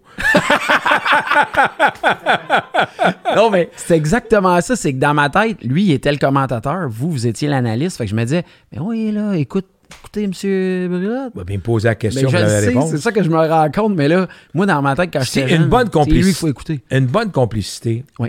c'est quand tu es analyste, tu as la réponse. Parce que moi, j'étais chanceux, j'ai fait les deux. J'ai décrit le baseball Mm-hmm. à radio et j'ai été analyste. Quand tu décris, tu demandes à ton analyste son opinion. Tu ne donnes pas la tienne. D'accord. J'aime ça. Si tu la donnes, puis écoute les matchs de hockey, matchs de football, Puis lorsque le, le descripteur donne son opinion trop souvent, il fait pas sa job. Intéressant. Y en a-tu encore aujourd'hui que vous écoutez puis vous dites Oh, ça, c'est un duo? Tu sais, ça, ça c'est des maîtres, là. Je dirais Denis Casavant avec n'importe qui. Il est fort, Denis. Avec n'importe qui. Parce que Denis est très respectueux envers son analyste. Il y a une voix, j'aime, c'est niaiseux, je regarde beaucoup la voix. Et Denis, un des rares personnes qui a animé baseball et football. Et Football, basketball. et- ben ça, vous voyez en plus. Fait que moi, ça, la polyvalence d'être à- efficace Et dans compétent. différents sports. Oui, c'est Et ça. compétent. Exactement. Je pense que Denis Casavant reste pour moi une des personnes les plus sous-estimées dans le monde du sport RDS. Mais il est heureux de même. Ouais. Mais il est rendu à TVA Sport, là. mais il va très bien. Et puis, euh, quand je regarde Denis, il aime le rôle qu'il a présentement. De cette façon-là. Il est content de même. Moi, je trouvais que sa voix, elle, elle sonnait sportive, c'était parfait. C'est. j'ai- je- Il a- Quand tu vas y parler, il va dire J'ai appris de Jacques Doucet. Ah oui, il va dire la même chose? Ah, ben oui, c'est Ja- Jacques. Tu travailles avec Jacques. Il te pose la question, puis il dit ce que tu veux. Puis moi, quand je commence à travailler avec un gars, je faisais des matchs, j'ai fait des gens qui arrivaient pour un ou deux, trois matchs. Comme François euh, Paquette de Québec, qui fait le baseball avec moi à, à TVA Sport des fois. Je lui dis toujours Ton opinion est aussi bonne que la mienne. Et jamais me te contredire. Jamais OK. C'est une danse, là. tu y vas. Puis là, c'est aux gens de juger ce que c'est que tu viens de dire. J'aime ça. Des fois, tu ne peux pas te tromper dans ce temps-là. Tu peux pas te tromper. Ça donne un mix qui, qui, qui fonctionne parfaitement. là, tu sais. Pour moi, oui. C'est, dans la vie, je suis de même aussi. Je respecte l'opinion de l'autre. Et si ça ne fait pas mon affaire, après, on va négocier. Mais jamais devant le monde. Puis quand tu arrives de même, tu sais, moi, chez nous, c'est pas compliqué. Une fois que je rentre dans la maison, là, mon pouvoir décisionnel n'existe plus.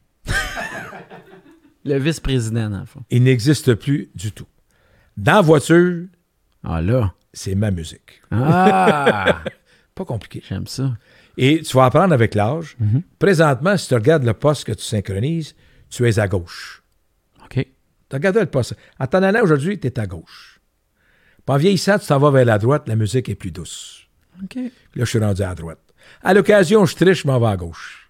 Mais pas pour longtemps. Ah, Écoutez-vous euh, encore le baseball plus à la radio ou à la télé? C'est niaiseux à dire, mais, Mais on la dirait radio, on que- n'a pas ici. Mais c'est ça que j'allais dire. On dirait que Star, là, il est en train de... Le plus beau sport à la radio, le baseball est dur à battre. Parce que c'est un sport, tu n'es pas obligé de suivre attentivement. Tu prends le match hier du Canadien à radio, tu n'as pas le choix. Tandis qu'au baseball, tu es sur le bord de la piscine, c'est le septième match, c'est pas grave. Tu as 20 secondes pour faire quelque chose. Tu as toujours un autre 20 secondes. Et puis le commentateur va juste soulever sa voix assez que tu arrêtes de travailler. C'est vrai. Tu le sais. Là, tu dis, la balle est frappée. Hop! M'arrêtez, mon amour. Là, elle dit, on va les manger. Attends, une minute, attends, une minute, attends. une minute. Et c'est ça, la, la radio. La radio, c'est ton match que tu décris. Combien de fois à la radio que j'ai dit, la balle est frappée, elle est loin, Ah, elle a plus d'avertissement, la clôture. Ça fait longtemps qu'il l'a capté. Mais toi, tu le sais pas. Il y a une magie là-dedans. Ah ben oui. La balle est frappée dans la gauche, hors ligne. 45 pieds hors ligne. Mais Ça donnait l'impression que ça a passé. C'est juste. J'aime ça. t'ajustes. Quel jeu spectaculaire, un jeu de routine. La radio, il y a cette magie-là. Mais Ben, la radio, c'est ton match. Les coups de circuit à radio, ils ont tous été frappés loin. tout. Au complet. Il n'y a jamais eu une balle frappée. euh, tout. Avec puissance. Je te- je suis obligé de vous dire que tu sais, cette phrase-là, tu sais, la voix du sport à nous, pour nous autres, c'est quelque chose de. Votre voix est associée à ça. Tu sais, pour moi, quand je pense à sport, vous êtes au, tu sais, au top de cette image-là. Mais le, le, le, le call le plus ultime, le- le- l'appel, je dirais, je vais y aller dans le français. Vlad- Content. J'aime ça. Oui, J'espère que tu vas mais continuer- j'apprends, j'apprends. J'espère que tu vas continuer avec les autres aussi. Les maîtres. J'espère. Vladimir, là. Ah, je l'ai fait des bois, Vladimir. Mais Cordero. Cordero, je vais t'expliquer, Cordero. On est en 93. On est dans la course au championnat. 93, ouais. Les Phillies sont dans la course. On est à deux matchs, d'eux autres. Et là, Cordero frappe un double le long de la ligne du troisième but pour deux points. Si tu as une chance à un moment donné, va sur YouTube, trouve Cordero double contre les Phillies en 93.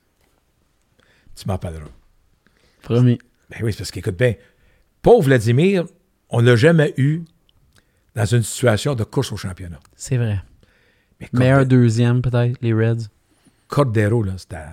tu sais, Le nom espagnol est toujours le nom le plus beau à prononcer. C'est vrai que ça sonne bien. Et les gens me demandent pourquoi que je peux le faire, que je ne savais pas.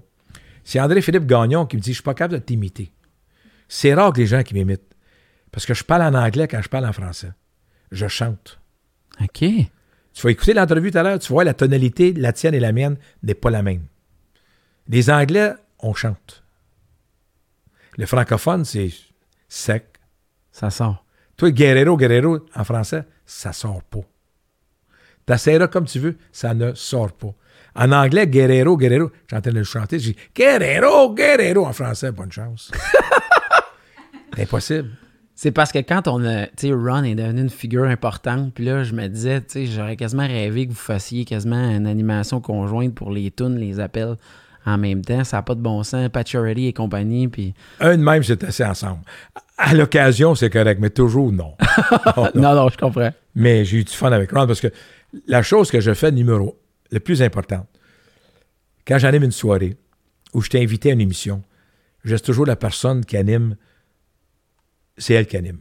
Prends pas sa place. Fait que quand je faisais des shows avec Ron, c'était la même chose. C'est lui qui animait. Et ça, je trouve ça tellement, tellement important. Sois respectueux envers la personne qui fait le spectacle. C'est pas toi le spectacle. Et à un moment donné, j'ai animé des soirées avec Jean-Michel Anctil. Écoute bien, là pas rire, là, rire. Mais j'en ai mangé des shots. Il m'a planté souvent. Le monde, ça- j'aurais pu répondre, mais jamais. C'était lui le show. Ben ouais. Vous respectiez cette Mais dynamique-là. c'est lui la vedette. Je comprends. C'est pas toi. Puis j'y donnais, j'y donnais exactement la ligne qu'il fallait que je donne pour qu'il m'en donne une bonne shot. OK, OK. Je me souviens toujours, j'ai hey, euh, je- Jean-Michel, je suis allé chercher un chien et mes rats. Il dit, ta femme en a de besoin. Pourquoi? Mais elle dit, à te regarder, il faut qu'elle soit Ah! aveugle. Mais c'est une belle ligne, mais j'y ai donné la ligne. Direct. Je lui ai donné, je savais que... Mais c'est ça. Puis quand je fais un match de baseball, c'est la même chose. Je laisse le descripteur décrire le match. Tu ne peux pas embarquer pendant que le descripteur décrit. C'est un art, ça. C'est fou. Et tu ne peux pas embarquer quand le gars analyse. C'est chacun votre tour. Quand je décrivais un match avec euh, Jacques à radio, quand le jeu finissait, je me fermais. C'est l'analyse embarquée. Quand j'analyse à la télévision de TVA Sport, le gars qui décrit le match, il sait qu'en travaillant avec moi, une fois que le jeu est fini, parle plus, j'embarque. OK. Parce que si tu continues à l'analyser en même temps, t'as pas de chance. C'est retenu. Pas de chance. C'est c'est même dans nos interactions, c'est un peu ça qu'il faut apprendre. La, la- la chose la plus difficile à apprendre quand tu fais des entrevues, c'est que tu as des questions que faut que tu gardes dans, t- dans la tête, mais des fois, dans la conversation, tu vas avoir une autre réponse qui va t'emmener ailleurs. Intéressant. C'est tout. Vous avez lié aussi d'amitié avec Ménic. Le barbier, Ma, ma copine a adoré parce que je suis allé me faire couper les cheveux au salon. si tu dis qui c'était, Non, il... ben, j'y ai dit, mais il savait Qu'est-ce pas que tu j'étais as dit? qui. J'ai dit, je suis Eric Huard, le- l'animateur des Sportcasters, puis il a Ah, dit, ben. viens, on va prendre une photo avec la Coupe Stanley dans le bureau. c'est ça. C'était ça, Ménic. Mais c'est lui. Lui, tu devais l'avoir comme invité. J'adorais. Tu as juste à l'appeler. Il m'a dit que les dimanches, il était libre après la messe, il viendrait peut-être. Après la messe. Il te l'a bien dit. Mm. Les lundis, il est dans le nord. Ouais. Puis le lundi matin, il fait de la piscine. Fait qu'après la messe, peut-être l'été. C'est-tu lui qui vous coupait les cheveux lui-même? Ben oui, Jusqu'à quand? jusqu'à temps qu'une compétente rentre dans le bureau. Parce que quand tu te fais couper les cheveux, par Ménic, t'as un problème. Ouais. Il te coupe les cheveux, Mais il jase. il jase. Fait que Quand il revient, t'as tendance à t'en aller pas nécessairement bien équilibré. pas nécessairement. Moi, Ménic, il m'a demandé où je restais. Puis là, tu sais, on, nous autres, on est de Terrebonne. Puis là, j'ai dit que j'étais à l'île des Moulins. Puis Ah. il a dit, quand je vais là-bas, là, je suis comme en vacances, moi. Ben oui. Il Il, dit, a j'ai jamais été en voyagé. vacances de sa vie. C'est ça qu'il me racontait. Il a jamais fait un voyage de sa vie. Incroyable. Ménic, vous avez mentionné que c'était un homme extrêmement généreux. Il y a des Ah, ben oui, anecdotes ah, qui oui, seraient dures à comprendre, mais avez-vous un exemple? Y a quelque chose, tu sais, c'est pas lui qui nous le raconte, c'est vous. Tu sais, des fois, à titre d'amis, on voit ça. Les, enf- les enfants pauvres, là, il n'est pas capable, il pleure. Il voit un enfant pauvre sur sa rue, il va lui donner de l'argent. Aider les familles défavorisées, acheter une nou- la nourriture pour eux autres, du linge pour une famille. Tu vas lui demander ça, il t'en parlera pas. Mais Il c'est va pour, dire ça non, que non, je- non, non, il, dit- il va dire il n'y a rien là. c'est pour ça que je le demande à vous. Ah, il est- Aider les gens, là. mais il ne veut pas le dire à personne. Je dis, pourquoi tu ne vas pas dire à personne? Parce qu'ils vont, ils vont tous venir ici pour en chercher. Puis lui, tu sais, avez-vous. Parce que, tu sais, quand j'écoutais, mettons, euh, les anecdotes de Maurice Richard, tout ça, il vivait beaucoup des anecdotes de barbier, là, qu'on dirait, on allait au barbier toutes les semaines, se faisait couper les cheveux, puis là, il y avait une autre personnalité qui était là. Est-ce que le salon à Ménic vous a amené à ces moments-là de j'allais me faire couper les cheveux, puis là, tout d'un coup, Jean Béliveau, une autre personnalité. tu étais là. Le maire de Montréal peut être là, le premier ministre du Québec peut être là, les grands les joueurs du Canadien, les joueurs des Expos, à part des chanteurs, les politiciens, c'était régulier. Tabarouette, OK. Tu rentrais là. Puis, puis Ménic, c'était le. Comment je pourrais dire ça? C'est lui qui dirigeait la circulation. Il savait comment partir une discussion qui était pour brasser dans la cabane. Il savait comment contredire le monde, même s'il avait tort. Ah ouais? Ah ben oui. Ménic n'a jamais tort. Même si, même si tu penses qu'il a, il a jamais tort. Il a jamais tort. Il m'avait raconté que. Tu sais, je vais te donner juste un exemple. Allez-y, là. allez-y. Je te parlais tout à l'heure de Gilles Lupien qui est décédé. OK? Guy Lafleur, sa santé va pas bien. Il a appuyé Guy Lafleur puis il dit Veux-tu qu'on aille te chercher pour t'emmener à la chute Wow. C'est c'est ça, Ménic. C'est ça. ça. Une grande amitié. Ah, ben oui. L'anecdote que j'allais vous conter, c'est quand j'étais allé me faire couper les cheveux, Monsieur Lafleur, il venait d'aller à Tout le monde en parle, puis il était assis à côté de l'humoriste Mariana Mazza. Et Mariana a fait beaucoup de blagues avec euh, Guy, puis euh, Ménic, ça l'avait dérangé. Tu- Tu peux pas faire ça. Tu peux pas faire ça à Radio-Canada. Ça se fait pas, les affaires à main. Tu peux pas faire ça à Guy Lafleur. Non. T'as pas le droit. Tu sais, c'est. euh, Il y a des gens que tu dois respecter pour qui ce qu'ils sont. Puis amène-les- amène pas ces gens-là dans une discussion qui sont pas à l'aise. T'as pas le droit. OK. T'as pas le droit. Puis dans ce cas-là, c'était un exemple de ça pour vous. C'est pas ça que j'ai dit, OK. parce que j'ai pas vu l'entrevue. OK. Mais je vous le demande. Puis Mélic t'avait dit « À moton, là. À moton. À moton. C'est sûr. À moton, là. Moi, je demande aussi Où tu vas chercher ton moton Ben, J'adorerais recevoir Ménic ici. Moi aussi, c'est une dame. T'as juste à compétente. l'appeler, tu vas lui dire que je suis venu, là, c'est sûr. Bon. Là, t- là, il va dire Mais là, il va dire Écoute bien, là, je suis pas toujours libre, moi, là. là. Ben, ça va me faire plaisir. Monsieur X va être fier de moi parce qu'il me disait qu'un de ses rêves, c'est que je book un invité en une entrevue. Fait que c'est presque arrivé. On va le faire, pas pour l'appeler là. Là, J'espère que tu écoutes bien, là. Il n'y a pas de téléphone cellulaire. je le sais. Il n'y a pas d'Internet Je chez pense qu'il n'y eux. a pas de carte débit non plus. Jamais. Lui il dit si tu ne peux pas payer cash, tu n'as pas de carte de crédit puis une carte débit. Lui, il va à la caisse, il se choque encore. Ça se peut-tu, il ne donne pas de service. Il y a des machines. il y a- La machine ne me parle pas, moi. C'est la fille, je veux qu'il La me parle. personne. Lui, il va toujours au guichet. J'adore ça. Mais C'est lui. Y a-tu, à, à travers les années, d'autres analystes que vous trouvez qui n'ont pas été reconnus à leur juste valeur? Du monde des journalistes, du monde du sport, que vous trouvez qu'on aurait dû un peu plus les reconnaître? La ment- Disons que la mentalité, la philosophie d'aujourd'hui, ça va être très difficile. OK. Parce que les gens d'aujourd'hui connaissent tout. C'est vrai. connaissent tout. Fait que tu vas expliquer quelque chose, la personne va te sortir des chiffres. Puis je veux que tu te rappelles le restant de tes jours. Quand quelqu'un analyse avec des chiffres, il connaît pas ça. Je vais me souvenir de ça tout le temps. Puis donne-en pas de chiffres. Donne le rang. Dis pas, gars, il est bon, il est 4 en 5. Non, non, non. Dis-moi pourquoi il est bon. Coffee, il a marqué 4 buts, Dont deux en overtime, 3 contre 3. Il pèse en pas. ça- En quoi? en temps supplémentaire. Merci. Excuse. Et euh, quand. Et penses-tu que dans une série du 3 contre 3, ça joue? Non. Il a marqué deux buts. Mais il faut que tu prennes tout ça en ligne de compte. Il faut que tu regardes le joueur jouer. Tu sais, où ça t'aide? Moi, j'ai j'ai beaucoup de misère. Puis les, les entraîneurs-chefs, ils rient tout. Ils rient. Quand ils veulent s'en sortir, quelque chose donne des chiffres. Ça, c'est pour protéger le joueur. Ah, ok, je comprends. Mais tu penses-tu que le, Jean- le Dominique Ducharme, au centre, à soir, nomme pas de joueur, il a gagné quatre mises au jeu. D'après toi, penses-tu qu'il a besoin des chiffres? Il sait. Je suis pas sûr, là.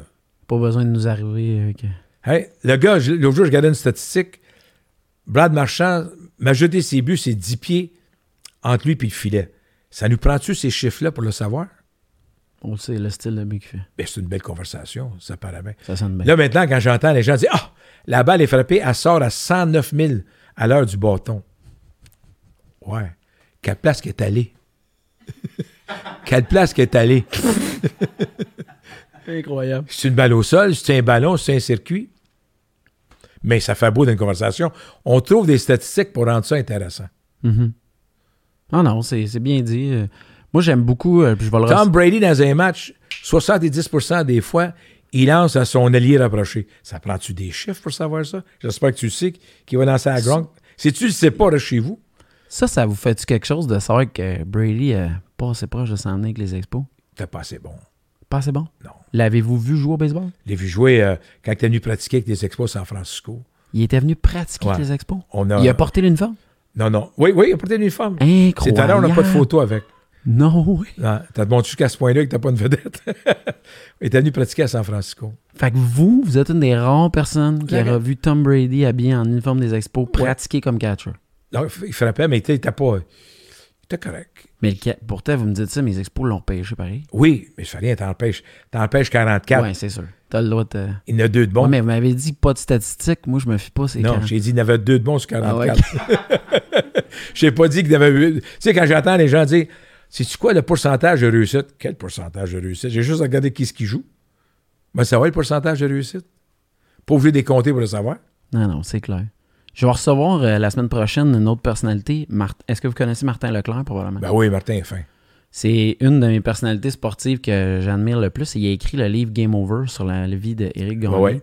Est-ce que vous considérez encore aujourd'hui, si on avait à dire le, le joueur francophone qui aura été le, le plus euh, marquant peut-être dans l'histoire du baseball, Il a gagné un Cy Young. c'est fou, hein? Est-ce que c'est, vous considérez que c'est clairement Ben, Éric? Cy Young. C'est- Sur le nombre d'années, non. OK. Sur le nombre d'années, c'est Claude Raymond. Clairement. Mais comme joueur de Milan, c'était sans aucun doute euh, les performances d'Éric Gagné, sans aucun doute. Ah, moi, je pense que c'est une très belle histoire, puis j'aimerais ça. tu sais, J'ai hâte de parler de ça avec lui, mais je considère que j'étais content de l'entendre de votre part, que Ah ouais. clairement, on peut dire ça. Je- tu peux regarder autant que tu veux, mais t'as gagné un Cy Young. Meilleur lanceur du baseball. T'établis une marque pour le plus grand nombre de matchs sauvegardés d'affilée. Tu sais, c'est des affaires qui... Ça arrivera pas. hein, C'est. Est-ce qu'on devrait changer le format des séries éliminatoires? Sans aucun doute. Ça aussi, c'est clair pour vous? Ben oui. Présentement, ça donne quoi? Un match. Tu joues 162 matchs. Tu joues un match contre l'autre. L'autre a gagné 20 matchs plus que toi. Puis tu, tu vas le battre un match. Mais non. C'est ridicule. Non, non, j'aime C'est ça. ridicule. Bon, mais je suis content parce que même si je suis jeune, j'ai la même opinion que vous. Fait que... C'est pas bon pour moi, ça. Est-ce qu'on avait des questions envoyées finalement euh, de notre gang ou c'était des choses. Il y en aurait une Oui. dans le contexte actuel. Qu'est-ce que vous souhaitez aux jeunes joueurs de baseball? Oui, on veut simplement savoir dans le contexte actuel pour les jeunes joueurs de baseball. On a eu la question de Myriam Harvey, qui est un nom euh, irlandais. en plus. Es-tu en parenté avec Raymond Harvey? Non, Peut-être.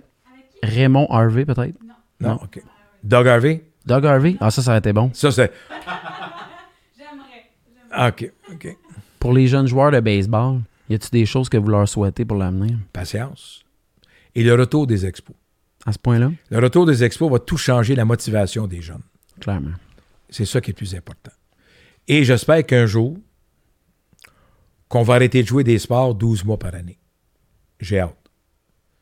Parce que présentement, nos jeunes sont épuisés pour commencer la nouvelle saison. Fait 12 mois que tu joues.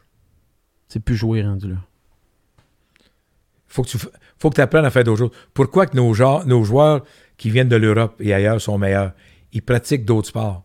Ils ont d'autres agilités. J'ai parlé de ba- baseball, qu'ils appellent ça. Du baseball. Il- mais c'est pas un baseball de chez nous. J'ai parlé de ça avec lui. Puis c'était un bon joueur chez eux. Kaka, Ah, ouais. en Finlande. Il joue au baseball. C'est pas le baseball. OK. C'est pas le- mais il joue. Mais à l'époque, tout le monde jouait au baseball. Mais tout le monde faisait plus qu'un sport. Exact. Tout le monde était des athlètes complets. Hey. Puis les gars qui étaient des. Imagine-toi donc aujourd'hui, là, les jeunes pourraient jouer deux sports. Baseball, soccer, soccer, football, baseball. Aux États-Unis, on ne joue pas 12 mois par année. On joue selon le calendrier scolaire. Mm-hmm. C'est pas compliqué. Mais nous autres, le calendrier sportif, c'est 12 mois par année. bons- Exact. C'est parce qu'au Québec, c'est des entreprises. C'est là qu'il y a la différence. C'est intéressant. Notre sport scolaire, c'est une entreprise Ça, et M. non pas- Lupien. euh, et non pas un programme scolaire. Ça, M. Lupien, il me l'avait bien expliqué. Un programme scolaire, c'est des profs qui devraient faire ça et c'est l'école qui devrait gérer. nos programmes de, de- de sport-études, c'est des entreprises qui gèrent. C'est pas la même chose. C'est vraiment clair comme message. Puis c'est Mais intéressant. c'est bon, là. Oui, oui. Mais je comprends ce que vous Ça voulez dire. serait plus fort si l'école. Trouvez-vous que les fédérations euh, mènent bien leur bataille puis amènent bien le sport? Les fédérations doivent euh, faire des ajustements majeurs de développement. On le voit avec le hockey. On en a parlé dans les dernières semaines. de développement, c'est que ton sport études et ton sport civil devraient être les deux ensemble. Ils devraient l'être. Comme la ligue préparatoire de hockey, par exemple. Mais n'importe quelle ligue, Mhm. ça devrait travailler ensemble, mais ça ne travaille pas ensemble. Ça devrait être à l'intérieur. Pas tout le monde peut jouer dans ta ligue préparatoire, mais il peut jouer ailleurs, peut être aussi bon. Puis se développer au- plus tard, de penser que l'élite va sortir à 10 11 ans. Si jamais on arrive avec le sport universitaire, puisque le Québécois au hockey est défavorisé. Totalement. À 18 ans, c'est allô ou bonsoir des parties. L'Américain, tu le repêches, puis il est là jusqu'à 22 ans. Caulfield, s'il avait joué dans la Ligue junior majeure du Québec, il ne jouera pas dans la Ligue nationale. C'est bien dit. Parce que de penser qu'en plus, j'ai j'ai longtemps trouvé. Avez-vous l'impression, tu sais, pour avoir donné beaucoup d'entrevues, que euh, on regarde les joueurs qui viennent issus du milieu junior majeur du Québec, par exemple, qui n'ont pas de, de bagage universitaire Pas vrai. au niveau de la qualité des entrevues? Voyez-vous une différence aux manières? Tu sais, je regardais M. C'est Martin l'art. Saint-Louis, des choses C'est comme ça. l'âge. L'âge a beaucoup à faire dans ça. Tu sais, là, c'est- c'est- c'est c'est l'âge qui, qui, qui te donne. euh, cette interview, on ne l'aurait pas fait ensemble, le 10 ans. hein. Puis t'as pas pris des cours plus que ça. là. Non.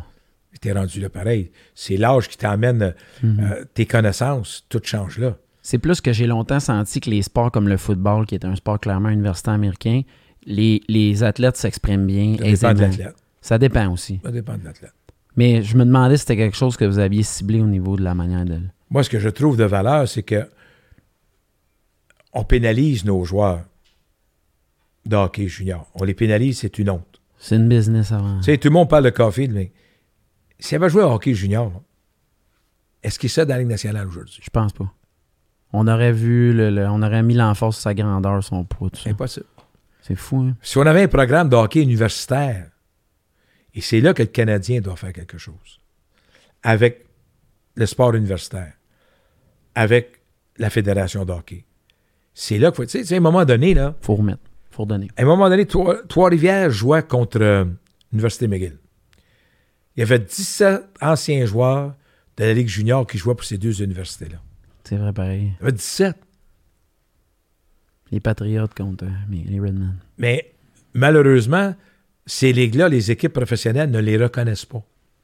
Leur carrière junior était finie. Je sais que moi, si j'étais le Canadien, c'est là que je développerais. Et mes jeunes, là, je les enverrais dans Il ces y programmes-là. aurait des études, tout ça. Les gars, ça ferait des meilleures personnes. Plus C'est des préparées. meilleurs joueurs. Totalement.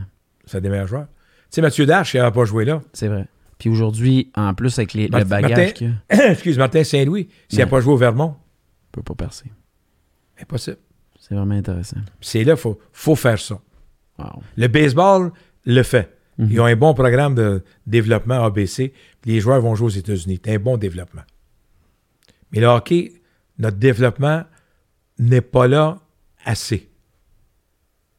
Nos jeunes, à 18 ans, c'est tu fais le, le hockey, la Ligue nationale, Ligue américaine, ou tu t'en vas chez vous. Le parcours, il faut qu'on le suive. Il y a une Et ben, trace. t'as t'as 18 ans. C'est T'as dur. 17 ans, t'es repêché.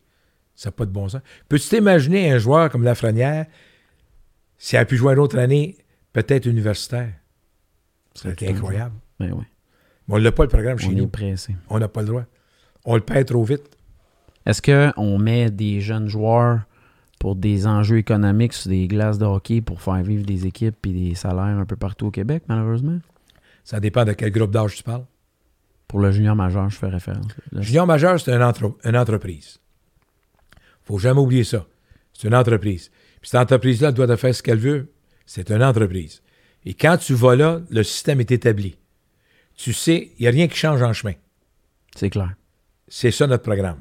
Et tu prêt à suivre ce programme-là? Oui, OK. Si t'es pas prêt à le suivre, oublie ça. Intéressant. Tu sais, parce que tout le monde me dit, je pourrais aller à l'université. Il y en a combien de jeunes de ces joueurs-là qui pourraient jouer 17 ans dans les grosses universités américaines? Il y en a combien? À cause des études. Pas le talent, les études. C'est vrai. Ouais, je... Caroline, euh, C'est un autre monde. Mais là, je vous avoue que là, je vous écoute. là. J'adore ça. Mais je suis sur des comités non officiels. Je donne mon opinion, puis ils l'aiment toutes. Mais est-ce qu'ils vont le faire?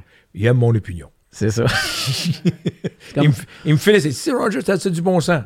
Oui, mais Là, c'est à mon tour de faire une analogie sur nos femmes, là, ou les femmes en général. trompe-toi pas. Mais- je le sais. Mais c'est c'est un peu la même affaire. Moi aussi, je suggère la couleur de la cuisine à ma blonde. Elle m'écoute. Ça veut pas dire qu'elle va trouver que c'est la bonne. Elle l'a jamais pris encore. Non, Elle l'a jamais pris. T'as aucune chance. c'est ça. C'est- Ben, je me sens comme. Puis vous, encore Nicole. pire, quand elle t'offre trois couleurs, là, patine. L'expérience. Celle-là est pas pire. Ouais, ben moi, j'aime mieux. Ouais, oui, l'autre est pas mal. Puis l'autre, qu'est-ce que t'en penses? Ah, j'aime mieux. l'autre. Ouais, je pense que t'as raison. La dernière que tu choisis là, c'est bien plus beau que les autres. Trompe-toi jamais. Tu te tromperas pas. Promis. Puis choix de maison, toi, la seule chose qu'il faut que tu gères, c'est l'hypothèque. Ça, c'est bon. À Le part tout. de ça, là, paie Touche pas, pas à ton, rien. paie pas ton C'est temps. bon. Vous avez bien raison. Sois heureux au lieu d'avoir raison. J'adore ça. Bien plus facile. Avez-vous, si les expos revenaient et que, par respect, on vous demandait de décrire le, pre- le- le premier match? Oh, ça va être plus que ça. Ah oui? Ah, ben oui. M'a m'a décrit aussi longtemps que la, ma- la santé me le permet. J'adore ça. Sur place? Ben oui. Parce que, tu sais, là, dans les dernières années, ça a probablement été pas mal plus en studio qu'autre chose, mais... Pas plus, complètement. Ben, c'est ça. Non, ça, là, c'est la santé qui décide. OK. La santé et la passion. OK. Laquelle des deux qui va partir le premier? La passion, non. La santé, oui. Wow. C'est la... Écoutez, Que Jacques est rendu à 81 ans. puis t'es encore là. Puis encore cette passion-là. Il n'y a pas. euh, En tout cas, je je sais pas quoi dire de plus parce que, tu sais, pour moi, pour ma. le- Le fait d'avoir. Tu sais, je- je- je- j'ai encore des anecdotes que je dis que j'allume la télé puis je mets ça au 25, je mets ça au 33, puis c'était RDS qui jouait, puis c'était vous qui animiez, tu sais, c'était Ah oui, votre du fun. opinion. Mais, hein. On a du fun. Puis, tu sais, pour moi, le, le- tu sais, autant on se faisait l'analogie des joueurs qu'on pense aux expos, tu sais, Philippe Allou, pour moi, c'est le, Un vrai monsieur. le vrai Un expo. vrai Tu monsieur. sais, de- Moi, Philippe Allou, j'y demandais toujours. Tout le monde disait un gérant sévère. Tu sais combien de règlements qu'il y avait au sein de l'équipe? il n'y avait rien qu'un. Aucun. Aucun? Aucun. Pas de couvre-feu, pas de ça. On jouait à 7 heures. Soyez là. T'es mieux d'être prêt. Wow. Les joueurs sortaient. les- mettons, je ne vais pas nommer de joueur en particulier. Le joueur sortait. Il dit son 0 en 14 va décider s'il joue. Si le gars sort puis il frappe, Qu'est-ce que tu veux faire? C'était sa façon de. mais s'il est 0 en 14, Ouais. je me souviens un des lanceurs partant, nous étions à Saint-Louis, puis Philippe avait quelque chose à faire en, au, euh, rencontrer le concierge de l'hôtel. Puis en prenant la- l'ascenseur, il croise à l'ascenseur son lanceur partant du lendemain avec un verre de boisson puis un peu chautasse. Le lendemain, le lanceur partant a donné trois points premier manche. Il a donné deux autres points en deuxième manche. Il a donné d'autres points en troisième manche. Là, les joueurs le regardaient en disant Philippe. Philippe s'est levé, il est descendu l'abri, il dit Écoutez bien, lui, hier, là, il n'a eu aucun respect pour vous autres. Il était dans l'ascenseur avec un verre de boisson à 2 heures le matin. Il va crever au monticule. Les joueurs dans l'abri, là, ça riait, ça riait, puis le gars, il a crevé au monticule. Je pense que je peux retrouver ce game-là si je Ah. fais mes recherches comme faut. C'était tellement drôle. Mmh. Tellement drôle. Incroyable. Ben, tu sais, c'est ça. Là, j'ai j'ai ici une balle signée par euh, les joueurs de 94. Oh, c'est une Puis belle j'ai balle. pas mal de Où t'as joueurs. eu ça? C'est un souvenir que, que j'ai réussi à mettre la Comment main peux-tu dessus. mettre tes mains sur une balle de main? Ben, je le sais, mais je l'ai sorti de la si tu le petite- sais, pourquoi t'as sorti ça de la boîte? Je vais vous l'expliquer. C'est parce qu'il manque. T'as cassé la boîte. Non, c'est qu'il manque une signature dessus. Non. Non, non, non. C'est les joueurs. Ouais, mais il manque le bonsoir là-dessus. Les joueurs. Si tu veux que ta balle ait de la valeur, Mais parce qu'elle va en avoir tout à l'heure. c'est juste des chiffres. Non, c'est de l'argent. C'est juste des statistiques. Non, c'est de l'argent. C'est pas des- c'est la réalité, ça. Cette balle-là, là, garde-la précieusement. Et dans 20 ans, tu vas penser à moi. puis Ça va payer les études de tes enfants. Ben, Myriam, qu'est-ce que je fais? Je demande aux femmes. Bon, ben, vous allez signer ma casquette, par exemple. Ça, ça me fait plaisir parce qu'elle vaut rien. Mais je l'avais Pas sorti la pour balle. ça. Pas la balle, jamais. Mais moi, ça Mais me... souviens-toi, là, lorsque tout le monde va être mort, Oui. pas avant. Pas avant? Ben non. La santé va être là, je pense. Ben, Walker est dessus. Oui, Pedro est dessus. oui. Ils font quoi, eux autres? Ben, je sais pas, ils prennent du poids euh, en République dominicaine. Temple de la renommée. Ouais. Ce serait le fun, hein? Ben, me semble. Mais en tout cas, moi, moi c'est parce que pour moi, c'est ça que j'essaie de vous dire tantôt. Oui. C'est qu'il faut comprendre la différence. C'est que vous êtes chanceux. Pour vous, Béliveau, c'était un idole. Me signer ta casquette. Parfait. J'aurais jamais demandé à. Comment ah, je pourrais dire ça? Jean Béliveau. Non, Jean Béliveau m'aurait jamais demandé de- de signer un bâton du Canadien. Ça, je te le garantis. C'est- Mais non. Mais pour nous, puis pour. Tu sais, quand. Faut j'ai- pas que tu mélanges, là. T'as les athlètes, puis les, al- les alentours. Moi, je fais partie des alentours. Ouais, mais non, c'est ça, c'est là Non. qu'il faut que vous le compreniez. Puis c'est parce que je le vois que vous êtes humble, puis je le Pas comprends. un, je le pense de même. Mais pas pour nous autres. Pas pour moi. T'es, f- t'es gentil, mais je mérite pas de signer cette balle-là. C'est correct. Ça serait insultant pour les autres joueurs. Mon Dieu, vous allez trop loin, là. Ah ben non, Ouais, mais pour nous c'est un autres. joueur de c'est- balle. C'est pas ça, c'est que moi aujourd'hui, tu sais, je je fais des entrevues parce Oui. que vous êtes dans une personnalité Oui, je suis d'accord. associée au sport. Puis au-delà des joueurs, c'est que pour moi, ce qui me fascine, c'est c'est tout ce que vous avez pu me raconter. J'ai et Mais- j'ai lu votre livre et j'entendais votre voix en le lisant. Mais faut que tu comprennes. non, mais que je toi, comprends. Il n'y a pas de problème. Y a- Je m'ostine pas. C'est, faut que tu respectes les joueurs. Pas de problème avec ça. Est-ce que c'est comme toi, tu recevrais une casquette de Harry Carey, un des plus grands commentateurs de baseball, puis il te demanderait de signer la casquette avec lui. Qu'est-ce que tu dirais? J'espère que tu dirais non. Je vais t'aider. J'espère que tu dirais non. Mais là, j'étais pas sûr. Mais j'espère que tu vas dire non. Jamais. OK. Moi, Harry Carey, des gens arrivaient, j'ai une balle Harry Carey, veux-tu signer? Ben non. Jamais, jamais, jamais. C'est... Tu sais, tu regardes une balle de baseball, il y a une signature au milieu de la balle. Mhm. Tu regardes, regarde ta balle. Je vais plus y toucher avec mes doigts. là. Quelle signature as-tu au milieu de la balle? Celle du baseball majeur. Non. Il y a une signature. Tourne, tourne, encore. Tu vas voir Philippe Allou tout seul. Oui. Tout seul. Personne ne signe là. C'est le gérant. Personne. Je savais pas ça. Si tu donnes une balle à un joueur, tu vas lui demander de signer la balle, il va te dire est-ce qu'il y en a d'autres qui vont signer Si tu lui dis non, il va signer dans le milieu. Si tu dis qu'il va y avoir d'autres joueurs, il va signer autour. Ah, c'est intéressant. Je savais pas ça du tout. Quand tu vois une balle de baseball là, qui est signée, là, excuse, elle regarde dans le milieu, c'est le gérant. Personne Wow. d'autre. Mais là, je sais plus quoi vous dire. Alors, j'ai plus de Euh, place là. C'est la première fois que je finis une entrevue sans mots. Je suis rendu à l'étape de. Écoutez, euh, non, mais merci. Mais c'est toi de merci, c'était le fun. Non, mais pour Surtout moi. que tu là- m'as invité pour une demi-heure. Je te remercie, puis c'est vrai. c'est la plus longue c'est- demi-heure de ma vie en temps que j'ai passé. Il dit une demi-heure maximum. Où t'es allé chercher ça? Ah, t'es allé chercher ça des Winterbirds. Ouais, les Southbirds. Ah, c'est encore pire. mais non, mais si ça marche, imaginez. tu sais. Quoi? Moi, je- j'aimerais tellement ça que vous décriviez le premier match des Southbirds. Ça- Les Southbirds, jamais. Les Southbirds, jamais. Mais honnêtement, merci. Je sais que vous l'avez dit pour vous, peut-être c'est, c'est tout naturel de faire ça, mais je vous le redis, pour moi, pour ma génération, tout le monde ici, avant que vous arriviez en studio, avait un souvenir en lien avec le, le baseball, l'interaction. C'est ça qui est le Et fun. c'est- Tu sais, je je vais vous donner un exemple. À chaque fois qu'on entend un couple raconter quand ils sont rencontrés, leur premier moment, ils vont parler de la chanson qu'ils jouaient. OK? Ben oui. Moi, quand je pense au sport, c'est votre voix qui était cette musique. Ça m'a fait peur. Je pensais, quand tu penses à ta blonde, t'attendais. t'att- T'attendais, moi qui parlais de baseball. J'étais, ah, ben, examen signé à la balle.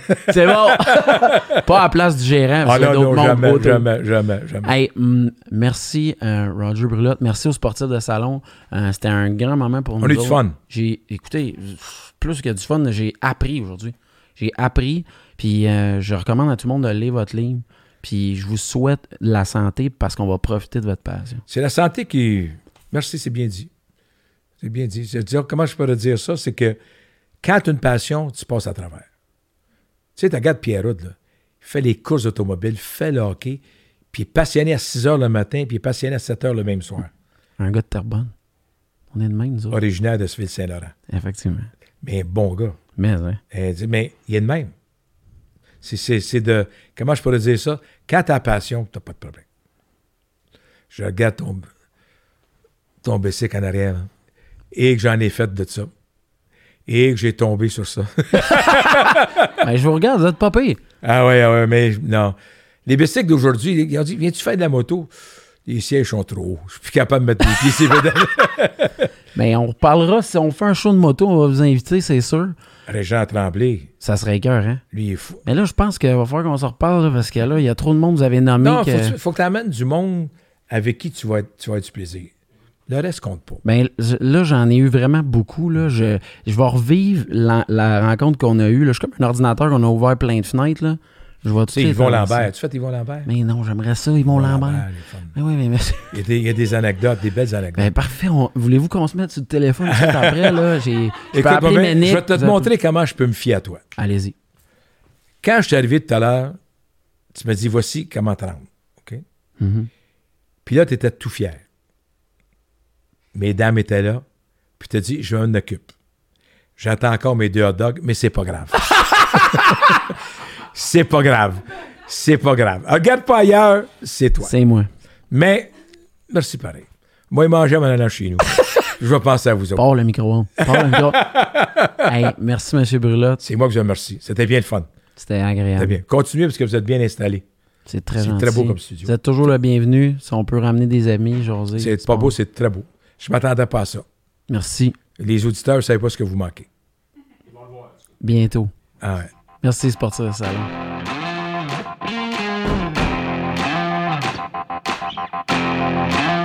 Merci d'avoir été avec nous. On vous invite à suivre les Sportcasters sur Facebook et Instagram. Pour écouter les épisodes en format vidéo, vous avez simplement à rejoindre la chaîne YouTube. Et pour le format audio, rejoindre les plateformes de podcasts traditionnelles, nos amis, Google Podcasts, Spotify et Apple Podcasts. On se voit pour un autre épisode des Sportifs de Salon. Yeah. They don't know their own strength. We go to length to show them all. That's why we came with no restraint. Uh. Anywhere we go against, it's over with. We pull the boulder out the bottom older. They just know that we are not gonna be going quiet. Got, got it on autopilot, automatic. Stuff louder than all your bias. We on top. Give you my word, you hold 'em by it. Hold the rise. Letting the army that's behind them remind them that I am. I'll show you who I